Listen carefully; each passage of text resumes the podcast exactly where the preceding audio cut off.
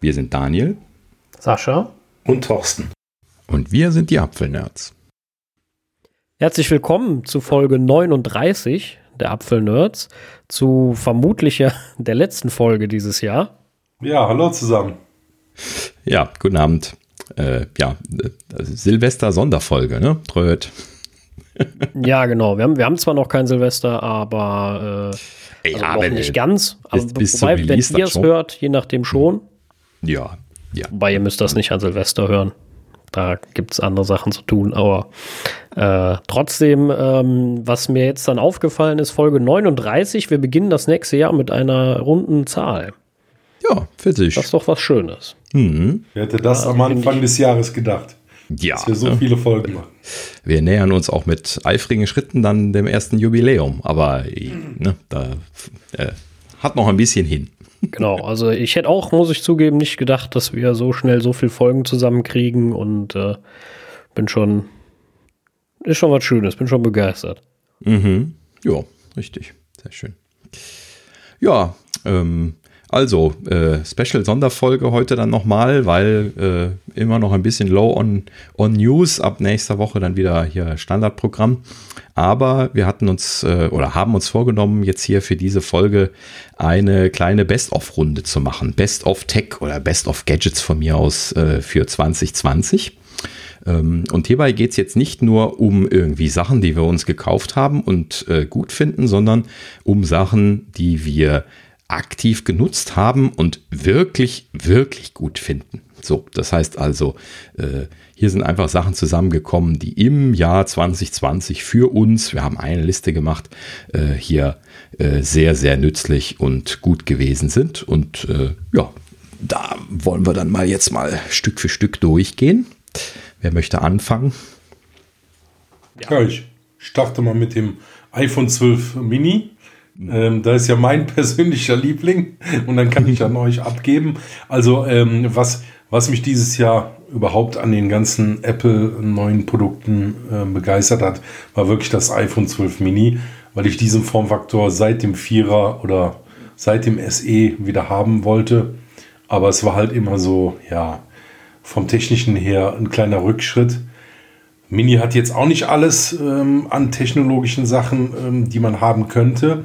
Aber es ist schon ein sehr guter Kompromiss und ich habe ja jetzt schon eine längere Zeit und bin noch immer begeistert. Obwohl ich nicht so viele gehört habe, die das geholt haben. Also es scheint trotzdem noch ein kleiner Sonderfall zu sein, äh, der Formfaktor. Aber ich, für mich persönlich ist der einfach super. Ich ähm, habe es nicht bereut und da ist für mich auf jeden Fall das Gadget des Jahres. Mhm. Ja, also ich bin, ja. also beim, beim Thema Kaufen bin ich mal äh, gespannt, was, was die Zukunft bringt, weil ich kenne einige, die es kaufen wollen, viele, die aber jetzt sagen, nee, jetzt habe ich mir das SE geholt, jetzt kaufe ich mir schon wieder eins. Das sehe ich nicht ein, also da weiß ich nicht genau, ob Apple dann nicht sich vielleicht ein bisschen ins Fleisch geschnitten hat. Frage ist, ob, wie lange sie das durchhalten. Sagen sie jetzt, wenn die Verkaufszahlen schlecht sind, wir schmeißen das nächstes Jahr wieder raus. Oder behalten sie das jetzt ein paar Jahre bei, dann kann das ja durchaus sein, deine Lieblinge wieder finden, denke ich mal. Ja, also, das wird eine eine spannende Frage. Vor allen Dingen auch das auf der aktuellen Plattform zu halten war, äh, finde ich im Allgemeinen eine super Idee, ne, dass auch das kleine Gerät äh, auf der aktuellen Plattform drauf ist und dieselben Gerätefeatures hat, 5G-Support, Kameras und so weiter, äh, aktuellen Chip. Denn bei dem SE, das ist ja immer eine Nummer äh, abgespeckt gewesen, auch mit Absicht und äh, ist halt eben schade gewesen für die Leute, die die kleinen Geräte mögen, dass sie nur die Wahl zum genau. SE hatten. Ne? Ja, ja, das stimmt. Also genau. Aber was generell, ich, ja. was ich noch sagen wollte, was interessant war, ich habe jetzt ähm, heute noch einen ähm, kurzen Bericht gelesen.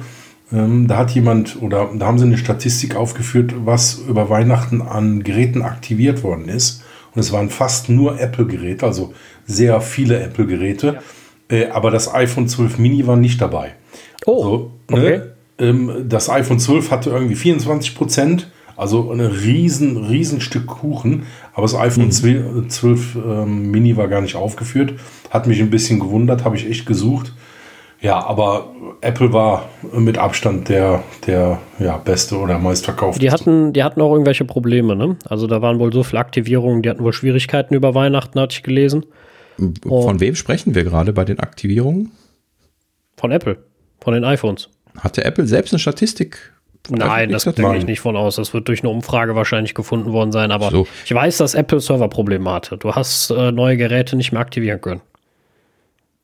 Ja, das habe ich nicht das mitbekommen, okay. Ist natürlich gerade, wenn sie da den iLife haben, manchmal ein bisschen schwierig. Dass wir werden sehr viele Aktivierungen gehabt haben innerhalb von sehr kurzer Zeit. Also ich frage gerade deswegen, weil ich habe oft solche Statistiken äh, zu Weihnachten auch von Netzbetreibern zum Beispiel gesehen. Und das äh, äh, deswegen dachte ich jetzt gerade, ähm, also hm, komm. kann man so oder so sehen. Ich trete hier Kram um. Ähm, ja, auf jeden Fall ähm, lange Rede, kurzer Sinn. Äh, allgemein sehr schöne Geräte, um jetzt auch noch auf die anderen zu kommen. Thorsten hat ja sein, sein Mini, ist sehr glücklich damit. Ich habe meinen 12 Pro, bin, bin sehr glücklich damit. Und äh, Sascha ergänzt jetzt. Ja gut, wenn du nichts weiter zum Pro sagen willst. Ich dachte jetzt, wir machen von, von groß, mittel, klein. ähm, naja, viel zu ergänzen gibt es ja auch gar nicht. Äh, die sind ja ziemlich ähnlich technisch gesehen, ähm, bis auf die eine Kamera und ein paar Spielereien.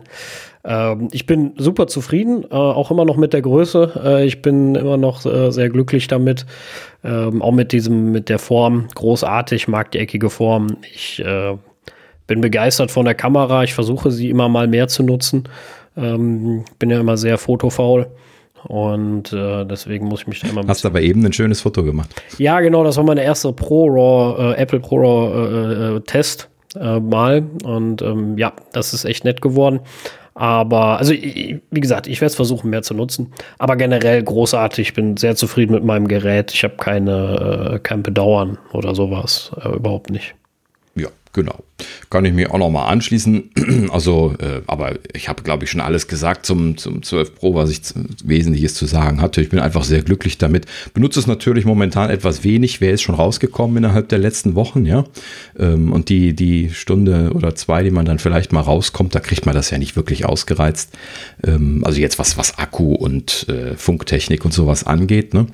Ähm, in dem Sinne bin ich dann gespannt, was diese Sachen angeht, wenn wir dann mal wieder mehr rauskommen. Ähm, und äh, ansonsten, ja, genau, macht es einen sehr guten Eindruck. Richtig.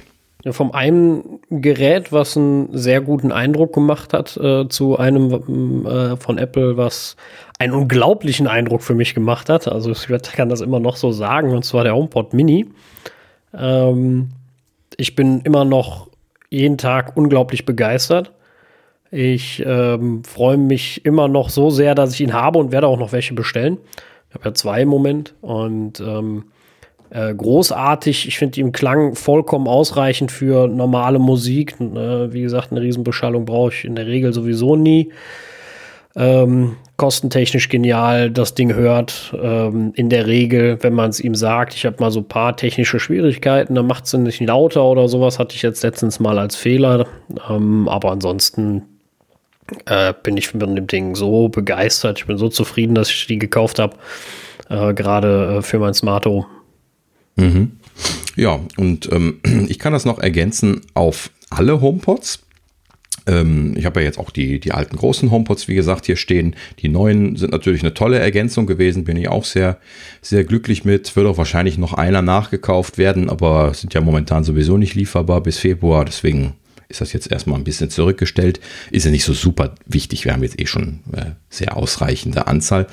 Ähm, aber was ich jetzt hier im Allgemeinen nochmal sagen wollte, das ist auch jetzt gerade im vergangenen Jahr, wo wir ja sehr viel zu Hause gewesen sind, sehr viel Homeoffice gemacht haben ähm, und äh, ja, dementsprechend auch sehr viel ähm, dann hier äh, vor Ort die Gelegenheit gehabt haben, die HomePods zu benutzen. Und ähm, da hat sich halt eben wieder bestätigt, a, wie großartig die sind, wenn man die mit seiner Heimautomation kombinieren kann. Bei uns vor allen Dingen jetzt äh, mit dem Licht wäre zu erwähnen. Ähm, und ähm, ne, also auch jetzt die, die HomePod Minis, die haben das ja toll ergänzt. Töchterchen hat jetzt in ihrem Raum ein HomePod Mini bekommen und auch dann äh, U-Lichter ähm, für die Decke, dass sie die jetzt an- und ausmachen kann. Sie hatte da schon noch so ein, so ein LED-Band, was sie an- und ausmachen kann und äh, hat jetzt dann auch tatsächlich es hinbekommen, wo sie vorher immer von der Stimme her recht schwach gewesen ist, jetzt laut genug zu sprechen, dass Siri sie versteht ähm, hat das jetzt geübt, seitdem sie den da stehen hatte und schafft es jetzt die Großteil, den Großteil der Zeit tatsächlich auch ihr eigenes Licht an, an und auszumachen. Und manchmal steht sie dann etwas grantig da, kriegt es gerade nicht hin. Dann macht sie halt eben den Schalter an und aus. Das kann sie auch immer noch. das macht sie auch sonst immer wieder überall, wenn sie es mal nicht hingekriegt hat. Ähm, und äh, ja, ne, also so im Allgemeinen, äh, die HomePods, wie gesagt, ähm, äh, großartige Sache für zu Hause. Ähm, auch sehr viel hier Radio und Weihnachtsmusik und was weiß ich was alles drauf laufen gehabt. Ähm, und äh, das ist einfach, ist und bleibt großartig. Also wer im, im Apple-Ökosystem äh, keinen HomePod hat, äh, aber sich das vorstellen könnte, das wäre so eine der wesentlichen Empfehlungen für zu Hause wirklich. Äh ja, vor allem finde ich ihn super, also gerade den HomePod Mini, ein super Einstieg vom Preis her. Ja, das genau. finde ich großartig. Ich finde den Preis sehr fair. Ja, es ist ein Apple-Preis, er ist nicht vergleichbar mit den Amazon-Dingern, aber auch vom Klang her dafür deutlich besser. Ja. Darf man ja mal nicht vergessen, qualitativ besser. Äh, mache jetzt nicht die Datenschutzkeule wieder auf, aber ne, etc. Und mhm. ich finde, man vergisst sehr oft äh, zu erwähnen, das ist das günstigste Apple-Gerät. Ja. Also Gerät, ne? Ich rede noch nicht mal vom Zubehör, was ich meine, selbst das Zubehör, ich meine, der Apple Pencil ist teurer. Ja, mm, ja. So, also, und sorry. das Netzteil ist drin. Das genau, ist und das Netzteil ist drin. Ne? Mhm. Ich muss mal gerade ja. mein iMac anmachen. Ich weiß jetzt nicht, ob der seinen lieben Ton anmacht, weil ich brauche noch Licht von vorne. Das habe ich vergessen. Du bist ja. dunkel, stimmt. Siehst du? Oh. Und er macht uh. den Ton, der Gute. Deswegen wollte ich das gerade erwähnen, bevor es gleich störend da rein äh, äh kreischt. Mhm. Hab ich gedacht, sage ich das mal kurz. Aber der gute alte iMac macht noch die Töne.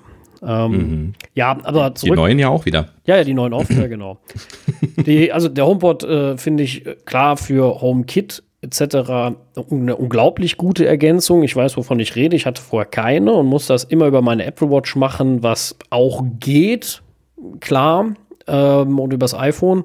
Aber was die, die, durch, durch die HomePods hast du einfach 200 mal mehr Komfort weil du einfach irgendwo sitzt und äh, oder hingehst in der jetzt wie gesagt ähm, äh, in, in, in meiner Wohnung ist ja jetzt nicht so riesig, äh, da ist das ja dann, da sagst du einfach mal hier, hm, hm, hm, ich sag jetzt nicht, sonst macht's noch was. Äh, und schon ähm, äh, macht sie das auch. Ob ich jetzt beim, beim Kochen meine, äh, mein Licht in der Küche anmachen will, ob ich äh, allgemein Licht im Wohnzimmer haben will, ob ich meinen Fernseher anmachen will, ob ich Musik machen will. Das ist großartig und äh, deswegen, das ist eine unglaubliche Ergänzung. Äh, sehr, sehr praktisch. Mhm. Finde ich, find ich großartig. Richtig. Ja, äh, noch so eine Ergänzung, die du, glaube ich, aufgeschrieben hast, Sascha, wäre dann das nächste. Genau, die habe ich aufgeschrieben.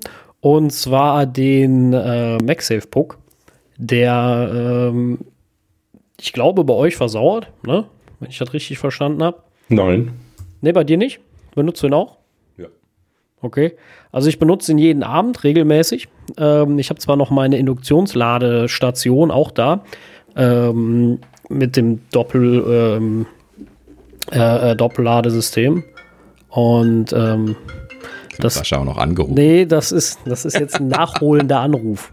Nein, ja, das sind die Das ist mal ein alter, äh, ich weiß jetzt nicht, wie ich ihn wegkriege. Äh, natürlich sehr gut. Sowas live. So. Das ist jetzt ja. der Anruf, der äh, vor ein paar Stunden war. Den hole ich gerade mal weg nach. Mhm. Ähm, nee, also ähm, ich benutze ihn in der Tat jeden Abend, ähm, weil er so großartig ist. Ich habe ihn nicht mehr angeklebt, das muss ich dabei sagen. Ich hatte mir irgendwann letztens Jahr einen neuen Nachttisch gekauft, hat man, glaube ich, mal erwähnt. Seitdem klebt der nicht mehr, ähm, mhm. weil, keine Ahnung, habe ich bisher noch nicht angeklebt. Wie das immer mit den Kleinstarbeiten so ist, die macht man immer äh, nie. Mhm. Und äh, das Großartige ist, er findet das iPhone von alleine. Du hältst das so drüber, wie so ein UFO, was schwebt und irgendwann macht das Flop und dann ist er dran. Und ich weiß, das Ding lädt. Also ich habe seitdem morgens kein leeres iPhone mehr, nie wieder gehabt. Also mhm. absolut großartig. Ich werde die trotzdem wieder ankleben, weil mich das Lose total nervt. Und ähm, ich hasse das, wenn ich dann mein iPhone morgens los, also hochnehme und dann ist der immer noch da dran und dann muss ich ihn irgendwie abmachen, dann knallt der auf das Holz. Das ist ja nun Ikea-Nachttisch, das heißt, der hat äh, noch das Nachsehen im Gegensatz zu dem Aluminiumpuck. Äh, da würde ich mich ärgern, wenn das irgendwann im Eimer ist. Ähm, ja, deswegen wird der wieder angeklebt, beziehungsweise irgendwann werde ich mir eine Station kaufen mit MagSafe, wenn die mal von Belgien verfügbar ist. Und ähm, dann ist da eh Ruhe. Aber äh, generell großartig, finde ich tolle Idee. Ich warte immer noch auf mehr Zubehör, was ich brauche. Mhm. Ja, genau. Ähm, Thorsten, du hattest gesagt, du benutzt ihn auch regelmäßiger. Wofür genau. benutzt du ihn so? Also ich habe den ähm, Puck den, äh, am Bett liegen und jeden Abend wird das Handy draufgelegt. Also so mhm. wie ich. Okay. Ja, ja großartig. Ja. Wobei ja, ich muss es also, nicht immer machen, weil es, wenn ich tagsüber habe ich ja auch so eine Induktionsladestation auf dem Schreibtisch. Manchmal brauche ich es dann nachts nicht zu laden, aber nur in der mhm. Regel am Bett und dann. Ja, gut. Ähm, ich hatte ja für meinen Fall schon erwähnt, dass ich momentan nicht unbedingt groß motiviert bin, den jetzt immer mit Schnellladefunktion, also das Telefon immer mit Schnellladefunktion in der Nacht aufzuladen ähm, und habe da deswegen äh, am Bett bei dem guten alten 5 Watt Lader äh, plus Kabel gelassen, was ich da sowieso schon seit langer Zeit hängen habe und ähm, aufgrund dessen, dass ich ja jetzt nicht rauskomme, lade ich es ansonsten derzeit nicht. Ich kriege das ja nicht leer. Ne? So, so tagsüber keine Chance, wenn ich jetzt zu Hause ich bin. Ich habe auch oft ja? abends noch 60 Prozent oder mehr. Mhm. Und, aber ich meine, ich lade es trotzdem irgendwie, weil, keine Ahnung, Gewohnheit, aber äh, ja. ja ja, aber gut, so deswegen hat sich das jetzt bei mir nicht etabliert. Ähm, aber wenn ihr das relativ regelmäßig äh, benutzt, bin ich mal sehr gespannt, äh, wie sich bei euch dann die Akkus in Zukunft entwickeln. Mhm. Das ist ja so ein bisschen was meine Sorge da an der Stelle. Ähm, ne, dieses, dieses Schnellladen von Akkus ist normalerweise immer belastend für die Akkus. So. Also ich äh, kenne jetzt nur äh, von jemand anders, der das aber über Kabel immer macht, das Schnellladen. Ja. Und zwar wirklich ständig, manchmal zweimal am Tag. Mhm. Und dem sein Akku ist nicht schlechter als äh, von, von seinem äh, Arbeitskollegen, der äh, das ähnlich macht wie du. Mhm, also okay. vielleicht zwei, drei Prozent, aber nicht so, dass man sagt, der ist nach einem Jahr durch. Ja. Ist eine, eine berechtigte Frage. Äh, beides äh, ne, kannst du als Hypothese aufstellen. Normalerweise habe ich ja in der Historie immer gesagt, Apple wird schon wissen, wie sie ihre Laderegelung machen, damit sie den Akku nicht frittieren. Ähm, auf der anderen Seite haben sie aber auch dann jetzt diese, diese Lösungen, die sie jetzt in der letzten Zeit da jetzt gebracht haben, vorher auch nicht gehabt. Ne? Also so richtig super gute Laderegelungen haben sie vorher auch nicht drin gehabt. Ja, und äh, die haben sie natürlich jetzt auch noch ein bisschen schwierig, weil das ja immer auf dieser Intelligence basiert, die, äh, naja, manchmal leider nicht so intelligent ist, wie man denkt. Mhm. Und das ist dann ein bisschen schwierig. Aber ja, ist jetzt immer die Frage. Ich meine, klar, wenn du das Gerät fünf Jahre behalten willst und dann ist der Akku vielleicht nach drei oder vier durch, dann ist doof. Aber dafür, dass das, glaube ich, sowieso so in der Regel auf zwei Jahre ausgelegt ist, weiß ich zumindest über zwei iPhones, äh, dass das wunderbar funktioniert hat. Mit Schnellladen dauerhaft. Ja, gut. Also bei mir sind die Geräte, wenn ich die jetzt in die Familie reinreiche, definitiv länger als zwei Jahre im Einsatz. Und das Hauptproblem äh, ist halt eben ein kaputter Akku gewesen. Ne? So die, die 6 und 6S, die jetzt äh, langsam zurücklaufen, die sind halt eben alle äh, ziemlich schnell schon akkutechnisch Fritte gewesen. Äh, ne? Und die sind äh, zum Großteil auch alle einmal getauscht worden. Zum Glück hatte ja Apple, äh, wann war das? 2019, ne? diese Aktion, wo der Akkutausch 29 Euro gekostet hatte bei den Sechsern. Ähm, da haben wir einen Großteil tauschen lassen und die sind jetzt wieder hinüber. Ne? Also die, die sind einfach nicht, nicht gut, die Akkus, die in diesen Serien drin ja, waren. Die Akkus oder die Steuerung, ne? Das ist jetzt die ja, genau. Frage. Genau. Ja. Ähm, aber ja, klar, es ist immer eine, eine, höhere Belastung, keine Frage, so wie wenn ein Auto, Auto immer auf Vollgas fährst, äh, wobei das da noch ein bisschen was anderes ist. Äh, aber äh, ja, ja, die, die Frage an der Stelle ist, äh, ist das bei, bei Apple jetzt mit eingerechnet oder nicht? Das würde mich zum Beispiel mal sehr interessieren. Ne? Also ist das von Ihnen so kalkuliert, dass das jede Nacht mit Fast Charging geladen wird, ja oder ja, nein? Gut, da Sie, da hm? Sie einen eigenen Ständer mit MagSafe verkaufen, würde ich mal davon ausgehen. Ja. Alles andere, da wäre ich schon schwer enttäuscht, wenn ich ein 1500 Euro Handy kaufe und mir der Hersteller dann sagt, naja, soll unsere eigenen Ladepucks besser nicht jedes Mal verwenden. Das wäre ja dann schon irgendwie dumm. Das traue ja, ich ne? Apple eigentlich nicht zu, dass sie so blöd das sind. Das wäre schlecht, ja. Ja. Die Hypothese, die müsste man eigentlich aufstellen, aber wie gesagt. Aber warten wir es ab. Wir werden, ja. wir werden sehen.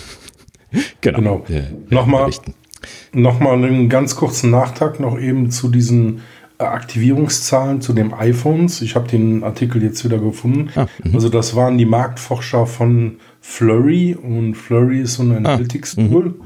Und da können die wohl sehen, welche Geräte aktiviert oder zum ersten Mal überhaupt aktiviert werden ähm, bei verschiedenen Apps. Und daher haben die da die Statistiken.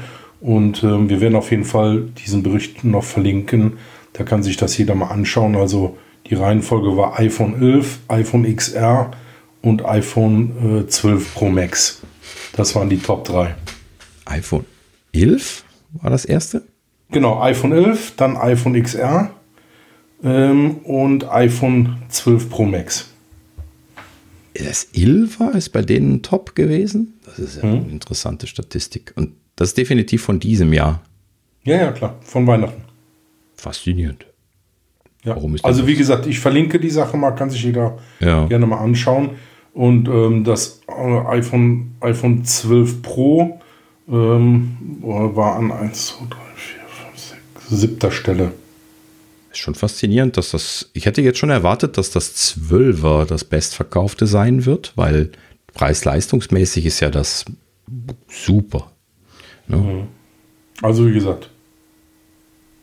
Interessant. Ja, ja manchmal also, wundert man sich über die Zahlen.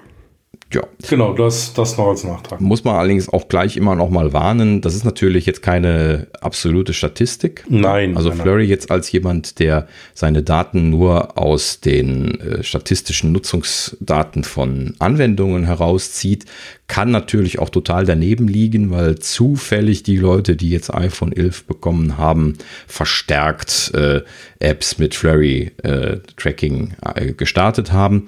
Äh, das genau. könnte also in Realität komplett anders aussehen. das kann, kann, kann sich ein bisschen, ja. Also der Einzige, der die hundertprozentigen Zahlen hat, ist Apple. Ja, genau. Und die werden sie nicht veröffentlichen, weil die haben das noch nie differenziert. Genau. Manchmal sagen sie, das erste, das bestverkaufte ist das X gewesen. Das sagen sie schon mal. Ne? Äh, aber ansonsten muss man jetzt mal schauen, vielleicht sieht man ja noch eine andere Statistik. Äh, wie gesagt, die, die Telcos sind da oft äh, auch noch ganz, ganz interessiert dabei zu sehen, welche Geräte neu aktiviert werden und die haben da auch ihre Netzstatistiken drüber. Ähm, das fällt dann manchmal auch raus. Kann ich mich zumindest in der Vergangenheit äh, daran erinnern, dass die rausgefallen sind, schon mal diese Zahlen. Muss man mal schauen. Ne? Das ist dann ein bisschen aussagekräftiger, weil die ja dann letzten Endes statistisch äh, verteilt sich das dann auf, auf alle Netzbetreiber natürlich einfach.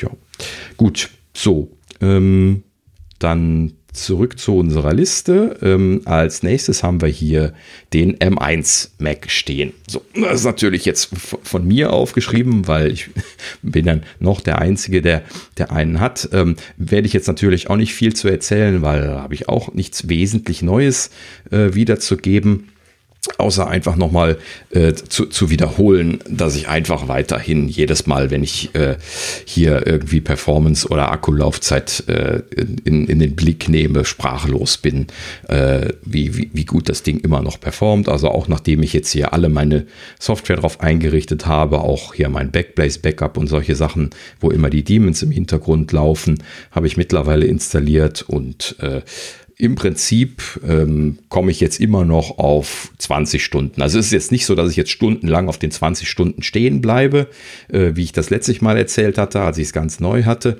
Aber ich kriege auch immer noch so Pi mal Daumen 20 Stunden raus.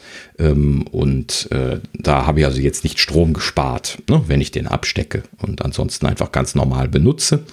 Und ähm, ansonsten einfach weiterhin, kann ich nur noch mal betonen, wahnsinnig gutes Gerät. Ähm, vor allen Dingen halt eben auch die Akkulaufzeit. Ähm, ich stecke den immer hier an, wenn ich äh, Podcast mache und dann am Folgetag die Folge schneide. Jetzt zumindest die letzten Wochen, wo ich es getestet habe. Dann stecke ich ihn ab, benutze ihn nur noch im Akkubetrieb und stecke ihn im Prinzip dann jetzt vorm Podcast wieder an. Und dann ist er jetzt zum Beispiel gerade eben hier halb leer gewesen. So, das, das ist halt eben einfach so eine Woche benutzt. ja, ja, und. Wahnsinn. Äh, Aber ohne Softwareentwicklung oder so. Ja, gut, das war halt eben jetzt Weihnachtstage und so. Da habe ich natürlich jetzt nicht irgendwie stundenlang vor dem Ding gesessen oder so. Ähm, aber ich habe es halt eben die ganze Zeit abgesteckt gehabt, auch immer wieder benutzt und äh, auch, äh, weiß nicht, verschiedene Sachen gesurft, Twitter durchgegangen und und und, was man halt eben so standardmäßig macht. Und ähm, dann, dann wieder zugemacht und äh, einfach so auf dem Tisch stehen gehabt. Und äh, ja, wie gesagt, das, das ist halt eben dann nach ein paar Tagen oder nach einer Woche äh, einfach nicht der Rede wert leer gewesen. Ne? Das, das iPad ist mehr leer. Das hatte ich ja letztes Mal schon gesagt. Ne? Wenn ich mir jetzt was wünschen sollte, wünsche ich mir jetzt ein iPad Pro mit den Leistungsdaten. Ne? Das, das wäre schön. Ich habe ja hier die erste nee, zweite Generation iPad Pro, ne? also das, das erste mit dem, mit dem flachen Gehäuse am, am Rand. Und äh, das hat irgendwie nicht, also das kleinere habe ich davon. Und das hat irgendwie für mich nicht einen so tollen Akku. Manche iPads haben ja wirklich gefühlt ewig Laufzeit gehabt. Ähm, bei dem iPad Pro, wenn ich das benutze, dann ist das schon so, ja gut, ne, so auf acht Stunden, neun Stunden oder sowas kommt man damit. Aber wenn man dann äh, das, das Ding halt eben äh, dann hier mal so für, für bisschen FaceTime da und ein bisschen was Twitter lesen da und dann äh, äh, hier und dort benutzt, dann hat man das doch abends so weit leer, so irgendwie 30, 35 Prozent oder sowas bin ich dann oft abends, dass ich es dann doch aufladen muss. Also effektiv lade ich das jeden Tag. Ne? Im Verhältnis jetzt zu dem M1 Mac. Ne? Gut, jetzt habe ich mit dem M1 Mac etwas weniger äh, so FaceTime-Kram und äh, Sachen gemacht, die dann mehr CPU brauchen. Ähm, das muss ich jetzt einfach mal zeigen in der nächsten Zeit, wenn ich dann äh, halt eben da davor sitze. Also mich ähm, würde mal ein realer äh, Test so im Sinne von mal äh, wirklich was damit machen, Softwareentwicklung, äh, Bildschirme. Also wenn ich jetzt mein MacBook Pro nehme und ich gucke da nur mal Twitter nach und surfe zwei Stunden im Internet, hält das ja auch seine sieben Stunden.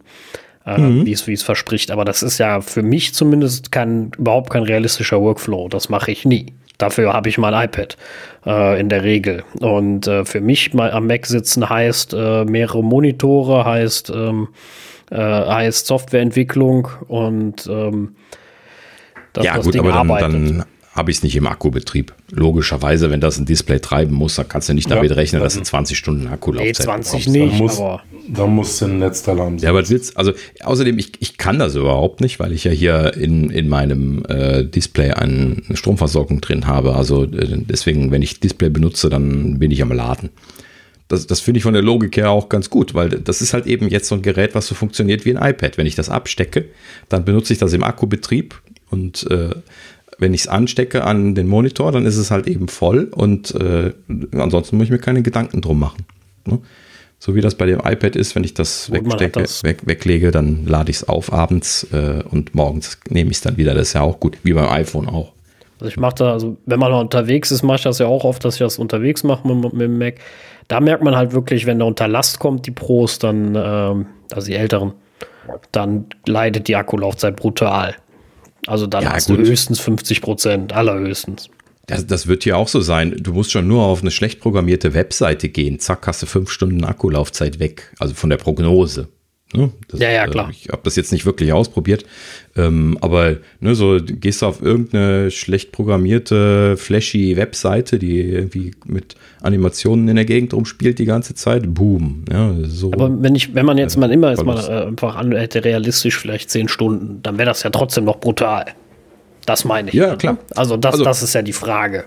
Ich, ich wollte damit an der Stelle jetzt auch einfach nur sagen, ich, ich möchte ja auch gerne deine, deine Use Cases machen, aber das äh, muss ich erstmal anbieten. Leider hatte ich jetzt Urlaub. Das heißt also, intensives Arbeiten ist was schwierig gewesen. Geschweige denn, dass ich halt eben einen Firmenrechner habe und ich will ja jetzt auch nicht alles die ganze Zeit immer auf dem Rechner installieren. Äh, das ist einfach praktikabel, nicht, nicht praktisch. Äh, deswegen habe ich momentan nur diese Light-Use äh. Ich werde das gerne nachreichen, sobald ich Gelegenheit habe, da mal selbst ein bisschen was Entwicklung privat drauf gemacht zu haben oder sowas. Und dann kann ich das bestimmt auch berichten. Ähm, ist leider der Situation geschuldet jetzt momentan. Ich komme ja auch nicht raus. Ich kann es ja noch nicht, noch nicht mal unterwegs mal benutzen, wirklich, sondern Gut, das jetzt, ist ja dann einfach nur abgesteckt nicht, und hier hingestellt. Das würde ich dir auch nicht empfehlen, dich draußen auf die Parkbank zu setzen, testweise. ist was kalt. ja, jetzt gerade ist es was kühl. Ähm, ja, übrigens tatsächlich teilweise, wenn ich das hier äh, stehen gehabt habe, ähm, ziemlich kalt. also es wird eben wirklich kaum warm. Jetzt gerade ist es leicht warm, wenn ich es anfasse, wo wir hier unsere Aufzeichnungstirade am machen sind. Ähm, Ne, wohlgemerkt, wo der, der alt, das alte MacBook Pro jetzt schon mit Vollgas am Lüften wäre seit einer Stunde. Ähm, aber äh, das hier ist, ist so kalt, dass äh, ich teilweise so extra die Hand drauflegen muss, damit es warm wird. Ja, ja, also es ist schon beeindruckend. Das äh, mhm, ist genau. schon. Ich bin mal gespannt, wenn die, wenn die richtigen Pros kommen. Ähm. Die richtigen Pros? Ja, okay. Die großen Pros meinst du? Gut, die das großen ist schon ein richtiges Pros. Pro. Ja, ja, okay, ja. Für mich nicht, wenn man nur einen Monitor dran kriegt, tut mir leid. Also, ja, gut. das ist für mich nicht pro. Das äh kannst ja nicht, äh, nicht, äh, nichts dagegen sagen, dass das hier bestimmt das meistverkaufte System sein wird. Also die, die Leute, die die kleinen Pros kaufen, die sie jetzt haben. Ich, ich das, das dürfte der Großteil sein. Ich wollte das, das nicht schlecht ne? machen, aber wie gesagt, Nein. Pro-Leistung ist für mich immer, da gehört für mich ein bisschen mehr dran. Ich stimme dir ja voll zu, dass das also leistungsmäßig ist es ja ganz gut, da würdest du jetzt wahrscheinlich mit leben können, aber klar, es fehlen so ein paar Sachen wie mehrere externe Monitore. Ich benutze das ja auch selber, habe ich ja überhaupt keinen, keinen Hehl draus gemacht. Ne? Also äh, ich habe ja jetzt nur mal dieses Gerät zum Testen hier und ja, das ja, hat das halt schon, eben die nein, Einschränkung. Das, ist schon alles klar. Äh, also wie gesagt, warten wir mal ab, bis die, bis die, bis die größeren kommen, allein weil mich ja super interessiert, was, was die dann für Bäume ausreißen. Und mhm. ähm, klar, klar ganz, ganz interessieren, ja. auch wenn ich es mich nie, mir niemals kaufen würde, ist natürlich dann das, welches es auch immer sein wird, das schnellste Gerät von Apple. Ja. Wahrscheinlich wird es der Mac Pro sein, aber warten wir es mal ab. Ja, gut, auf den Mac Pro wirst du ja jetzt noch was warten. Ja, ja, das ist mir schon klar, aber trotzdem würde es mich interessieren, welche Bäume der dann ausreißt.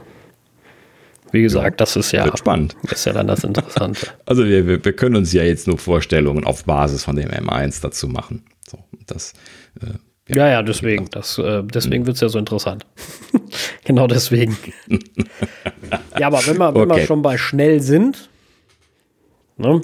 ja, äh, unser Top 1 Pick, also zumindest mein persönlicher, würde ich sagen. Also das, was mir am meisten gebracht hat in 2020. Warum nur? Um äh, Foreshadowing zu machen. So, Sascha darf, äh, darf anfangen.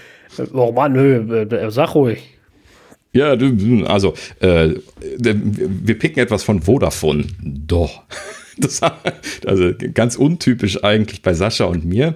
Ähm, und zwar äh, geht es um unsere Internetzugänge. Das tolle Ding bei Vodafone heißt äh, Vodafone Red Internet and Phone Cable 1000 und ist halt eben Kabel-Internet äh, ne, über das gute alte Kupferkabel ähm, von der ehemals Post, äh, aber was halt eben das, das, gute alte, der gute alte Kabelanschluss, ne? Äh, komischer Ausdruck mit dem Kabel, aber äh, ne, das das klassische Kabel, wo man halt eben Fernsehen drüber bekommen hat damals und ähm, seit seit äh, einigen Jahren wird er jetzt hier von den ehemaligen Kabelbetreibern, das wurde ja so auf fünf, sechs Betreiber damals aufgesplittet, ähm, wurde da ja sukzessive äh, Internet drüber ausgebaut, ne? dass also Rückkanalfähigkeit in das Kabelsystem eingebaut worden ist und dass Standards gemacht worden sind, wo man dann äh, relativ breit, äh, breitbandig Daten übertragen kann. Ne? Ich habe jetzt schon, oh, ich habe nicht gezählt, wie viele Jahre, aber bestimmt schon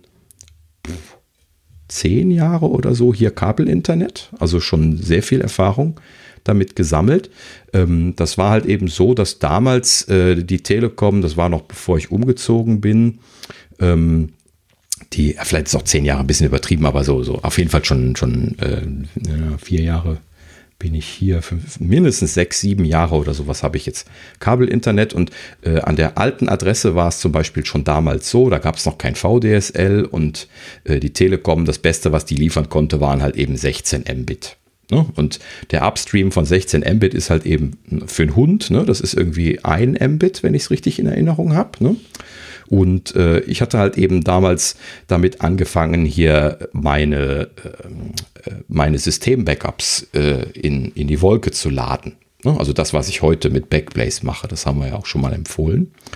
Und ähm, dafür brauchst du halt eben Upstream, äh, mit dem du in akzeptabler Zeit deinen Festplatteninhalt hochladen kannst. Ansonsten wird das nie fertig und blockiert auch noch deine Leitung komplett.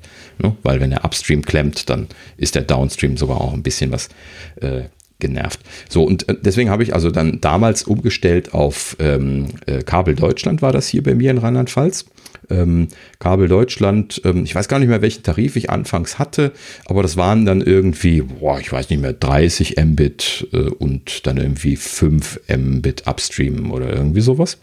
Und ähm, war so jetzt gar nicht so wahnsinnig viel besser, aber der Upstream war deutlich besser. So, das war also schon mal eine sehr gute Erfahrung, dass ich da binnen weniger Wochen, muss man an der Stelle mal verinnerlichen, äh, meine Festplatte hochgeladen bekommen habe auf dieses Backblaze Backup. So, und ähm, das ist natürlich ein ziemliches Novum zu der Zeit gewesen. Und dann bin ich halt eben immer dabei geblieben, weil Kabelinternet bei mir immer besser war als das, was die Telekom angeboten hat. Das heißt also, äh, die haben sukzessive Upgrades angeboten. Irgendwann bin ich dann auf 50 Megabit Downstream gegangen, dann irgendwann auf 100 Megabit Downstream. Dann kam bei der Telekom erst VDSL, dann bin ich bei äh, bei Kabel Deutschland auf 200 Megabit gegangen, äh, dann noch auf 400 und 500, jeweils immer so irgendwie in Jahresschritten, mehr oder weniger immer so ein bisschen was in Upgrade gemacht. Ja, und ähm, letztes Jahr im Dezember ging das dann los. Nee, oder nee, an, Anfang 2020, ne? Also das war jetzt irgendwie so in den ersten Tagen von 2020, dass ähm, mittlerweile ja Vodafone, also Kabel Deutschland wurde von Vodafone aufgekauft, äh, so wie Unity Media auch. Ähm, und äh, Vodafone dann Anfang Januar für mich hier lokal dann 1 Gigabit angeboten hat. Die hatten da vorher schon Trials gemacht. Ne? Ähm, da war ich aber leider nicht mit einbezogen und dann äh, wurde halt eben allgemein äh, für hier meine Region wurde 1 Gigabit aufgeschaltet und dann konnte man das buchen. So, und äh, das ist äh, dann natürlich eine Sache gewesen, wo ich super heiß drauf war, weil zu dem Gigabit Downstream bekam man halt eben auch 50 Megabit Upstream und 50 Megabit ist dann mindestens doppelt so viel gewesen, wie ich vorher hatte. Also dann auch immer sukzessive hochgegangen natürlich und dann halt eben jetzt dann auch auf einem sehr schönen Wert mit den 50 Mbit, auch wenn man sich natürlich da immer mehr wünschen würde. Und man kann auch noch so ein Upgrade auf 100 Mbit, glaube ich, buchen. Ähm, aber das äh, habe ich jetzt auch noch nicht gemacht, weil irgendwo versuche ich dann auch geldmäßig das natürlich dann im, äh, in einem geordneten Bereich laufen zu lassen. Und äh, ja, so, so, bin ich also dann im, im Januar hier zu äh, zu diesem Gigabit-Anschluss gekommen, habe natürlich sehr frohlockt, ne, habe das hier auch äh, den, den, Kollegen mit, mit großen Augen immer erzählt, was ich da jetzt gerade äh, für, für, Datenraten äh, schieben kann hier und äh, sehr fasziniert gewesen davon. Also und das Ganze war halt eben recht günstig, das kostete im Anfang Januar 50 Euro im Monat ähm, und ähm, war damit sogar bezahlbar. Ne? Also war jetzt äh, äh, im Vergleich zu vielen anderen Angeboten, die ein Gigabit verkaufen, schon, schon relativ günstig. Und ähm, dann ist, wann ist das gewesen, Sascha, wo du das auch ge gekriegt hast, wo das dann allgemein verfügbar war? War das dann im Februar oder wann war das? Mm, ja, März? ja äh, nee, Mitte, wann war denn Karneval letztes Jahr? Dieses Jahr. Mitte Februar, oder? Mitte Februar. Tja, das sollte man wissen, da war noch alles normal. Ja. Ähm, ja, aber so um, um, den, um den Dreh rum ähm, habe ich dann, war das, war das in, in Aktion bei Vodafone. Ähm, mhm. Und äh, Vodafone hat ja zu der Zeit auch Unity Media übernommen. Und dann äh, habe ich das auch äh, dementsprechend versucht zu beantragen, beziehungsweise auch beantragt. Und äh, dann. Du warst ja da gerade in der neuen Wohnung. Genau, da war ich ja mhm. gerade in meiner mhm. Wohnung, braucht sowieso Internet. Äh, war auch der das erste, was ich übrigens gemacht habe und auch das erste, was bei mir funktioniert hat, so wie sich das für einen Nerd gehört. Als allererstes hat mein Internet funktioniert, bevor ich überhaupt Licht hatte. nee, Licht hatte ich, dank meines Vermieters. Der hat hier Glühbirnen reingemacht. Äh, oder wer auch immer, ich weiß nicht, ob es mein Vermieter war, aber äh, ansonsten hätte ich wahrscheinlich gar kein Licht gehabt, so wie ich mich kenne. Äh, aber Hauptsache Internet, das war sehr wichtig und das hat Gott sei Dank äh, auch funktioniert, wenn auch erst nicht zufriedenstellend, weil äh, ich weiß gar nicht mehr warum, was da eigentlich immer passiert. Ach genau, ich hatte schlechte Downloadraten manchmal, so war das. Ich hatte äh, nicht die vollen 1000 Mbit als Download. Da hatten Daniel und ich mal so Tests gemacht und bei Apple Updates runtergeladen über die, äh, ähm, die Archivseite. Äh, warum? Weil Apple sehr zuverlässig Fullspeed gegeben hat. Mhm. Und da haben wir das immer gemacht und bei ihm hat das immer wunderbar funktioniert mit Fullspeed und bei mir überhaupt nicht. Und ähm, ja, da habe ich aber bei Vodafone angerufen, keine Ahnung, ich glaube angerufen denen das mitgeteilt und die kommen auch sofort gesagt, ja, ihre Werte scheinen nicht zu stimmen. Und da kam aber ein netter junger Mann vorbei, der hat das dann alles eingestellt und seitdem rennt hier die Luzi im Internet. Also seitdem das einzig Schlimme an dem ganzen Internet, muss ich ganz klar sagen, ist, ähm, man ist absolut versaut. Weil, ja. ähm, mhm. weil, und du hast keinen, ich finde, du hast auch, ich habe überhaupt gar keinen Bezug mehr zu Datenmengen. Also bei mir ist so, das hat 6 Gigabyte groß, ja, egal. Lad einfach, mhm. scheißegal. Ist ja eh wurscht, ne? Also liegt in meiner iCloud, 2 Gigabyte, kriegst fast Fullspeed, lad runter, fertig, läuft. Ähm, ja. Das Runterladen ist, ist schneller als vom NAS kopieren. Genau. Ne? Nur so als Beispiel. Unglaublich schnell. Genau, es lohnt sich mhm. nicht mehr irgendwie. Früh habe ich immer mal so eine Linux- äh, äh, ISO oder so mir irgendwo hingelegt. Äh, für, für den Fall könnte ich ja brauchen oder sowas. Oder ich hatte immer irgendeine macOS-Version äh, noch auf dem USB-Stick, falls ich mal neu installieren muss. Das, das lohnt sich überhaupt nicht, weil das Runterziehen vom Stick dauert zehnmal länger, als, als das Ding eben nochmal runterzuladen. Und ähm, das Problem ist natürlich, du gehst irgendwo anders hin und äh, du schläfst ein. Also du, mhm. du, drückst irgendwo drauf und, und, und denkst einfach nur so, boah, ei, ei, ei. Ja.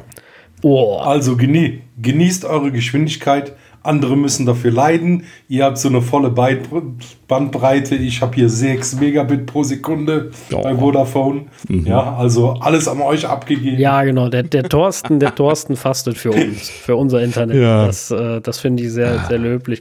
Ja, aber interessanterweise gibt es dafür bei mir gar keinen normalen Telekom-Anschluss. Ja, also ich habe gerade nochmal geprüft an meiner Adresse ähm, bei Vodafone bei dem Tarif und keine Chance. Aber, aber dann Telekom Kabel, bietet dir bis, also Vodafone jetzt, nur speziell. Mhm. Ähm, Telekom bietet dir ganz normal 100. VDS aber ihr habt kein Kabel, mhm. oder? Also, nee. okay. Ja, ja, okay, dann, dann dürfen sie, dann, dann, genau, dann ist Vodafone auf der normalen äh, Analogleitung am Laufen und äh, die VDSL-Leitung vermieten sie nicht, die werden ja nicht vermietet. Und mhm. äh, deswegen kann Telekom dir dann mehr bieten.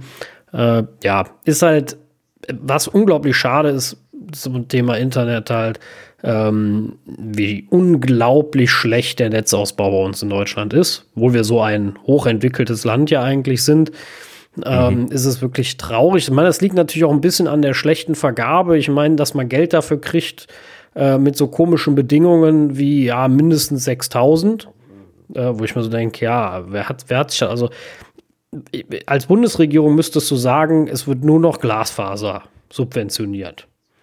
Mhm. Alles andere könnt ihr, euch, könnt ihr, euch, in die Haare schmieren. Geschwindigkeiten völlig egal. FTTH, also Fiber to the Home und nix hier mit Fiber to zum nächsten Verteiler und ab da machen wir wieder krüppelige Kupferkabel. Äh, so, alles andere ist Käse für die Zukunft. Das, das, das kannst du kannst der Katze in den Scheitel schmieren. Ähm, wobei, dann arme Tier. Aber, äh, ne, und ja, da gibt es ja natürlich von den Unternehmen immer irgendwelche Ausreden, ja, zu teuer, nee, können wir nicht machen, geht, geht immer alles nicht. Und dann kommt ein Unternehmen um die Ecke und sagt, Mama.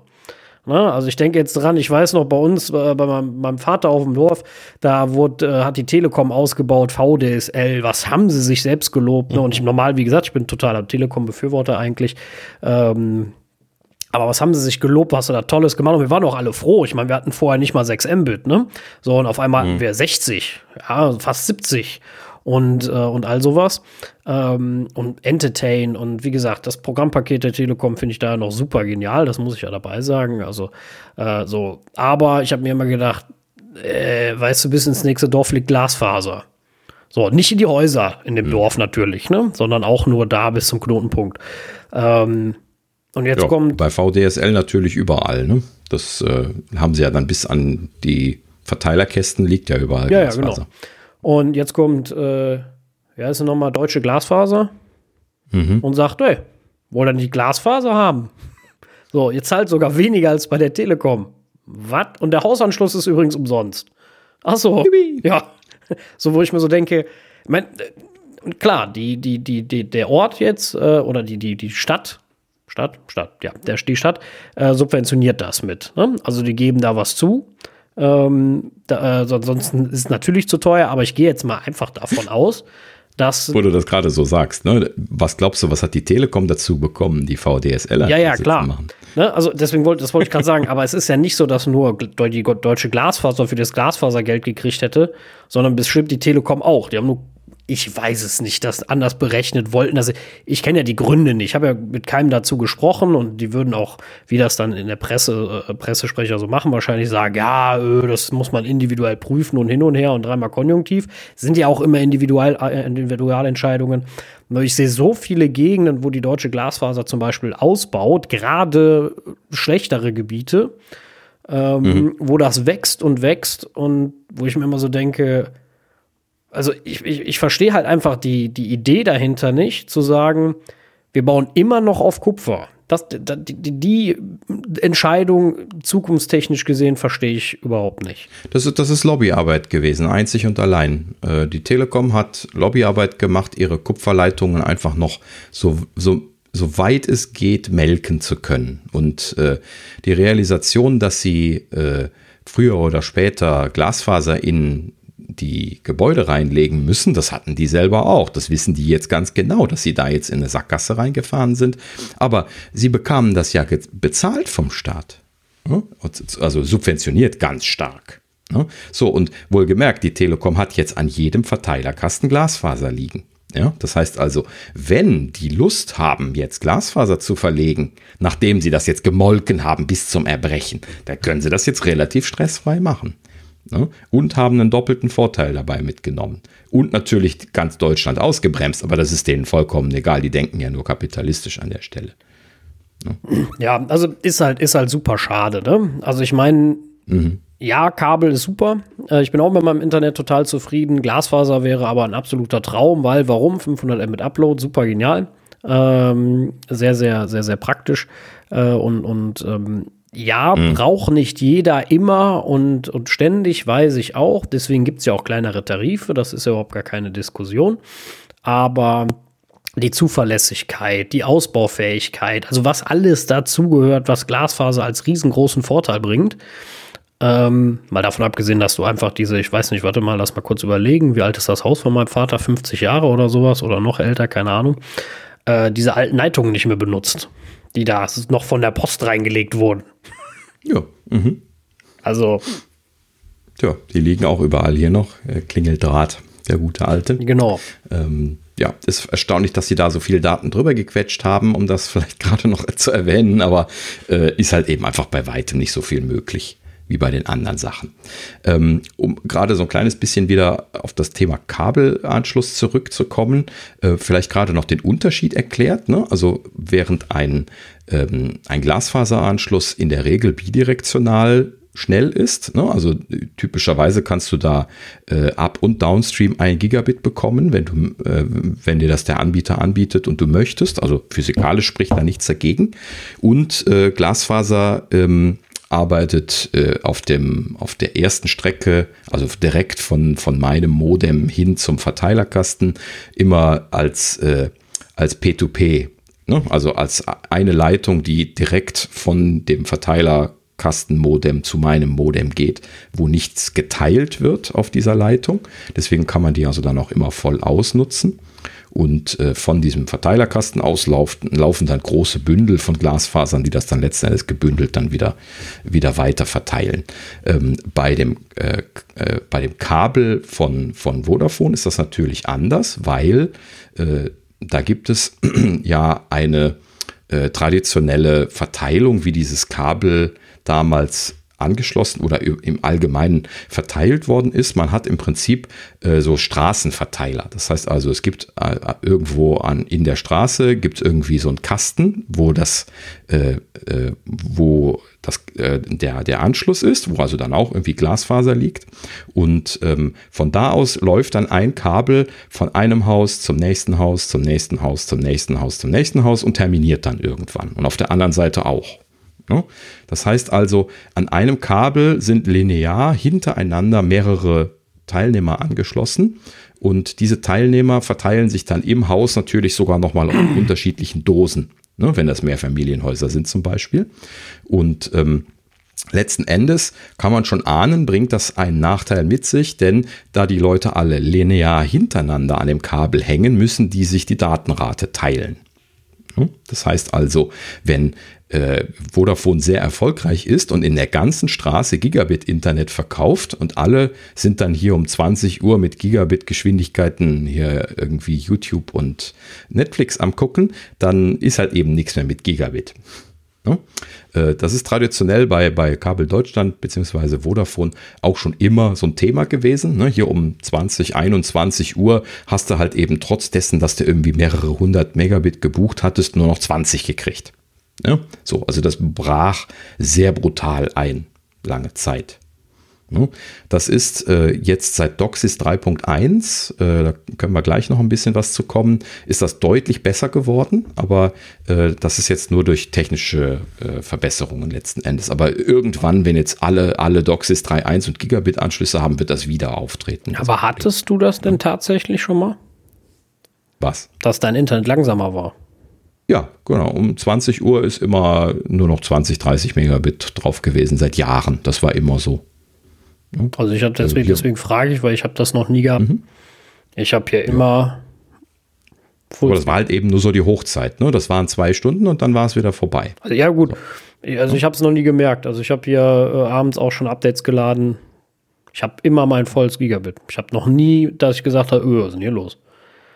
Ja, aber du kennst halt eben auch nur die DOCSIS 3.1-Situation. Ne? Das stimmt. Ähm, das, äh, wie gesagt, ich, ich ja, jetzt kann ich es auch gerade mal erklären. Also es gibt halt eben mehrere, mehrere Standards. Äh, in den letzten Jahren äh, wurden jetzt hier Modems mit dem DOCSIS 3.0 oder Eurodoxis genannt verkauft, ähm, welches äh, halt eben jetzt seit Jahren für die niedrigeren Datenraten unterstützt worden ist und genutzt worden ist. Und äh, ich will da jetzt nicht ganz in die Technik reingehen, aber es gibt da halt eben ja dieses Shared Medium. Es gibt also Kanäle auf diesem Leiter und das ist ja, wie gesagt, ein Kupferkabel. Und ähm, ne, da sind ja traditionell Fernsehsender drauf gewesen und sie haben quasi einzelne Fernsehsender ähm, äh, abgeschaltet, äh, um dann da Daten äh, Pakete, Datenrad, äh, Datenkanäle draufzulegen. Das passt jetzt nicht genau aufeinander, also es ist nicht ein Datenkanal gleich ein Fernsehsender gewesen, aber sie haben da so einen ganzen Bereich von Fernsehprogrammen äh, quasi abgeschaltet oder verschoben, um dann dort äh, den großen Downstream äh, äh, machen zu können. Und da sind dann halt eben ich glaube, technisch bis zu 32 Kanäle bei Eurodoxis 3.0 möglich. Und oh, die Datenraten habe ich jetzt nicht nachgeguckt, aber so insgesamt kommt man theoretisch auf ein Gigabit Downstream in der Summe. Ja, so und äh, ein Gigabit Downstream in der Summe, wie gesagt, das verteilt sich. Wenn da jetzt alle Leute gleichzeitig Netflix am gucken sind, dann kannst du dir vorstellen, dann ist da nichts mehr mit einem Gigabit Downstream, sondern da äh, kriegst du dann halt eben nur noch vom Shared Medium deinen Anteil und das hängt sehr stark davon ab, wie viele andere Leute gerade am Machen sind. So, ähm, Dasselbe gilt für den Upstream nochmal.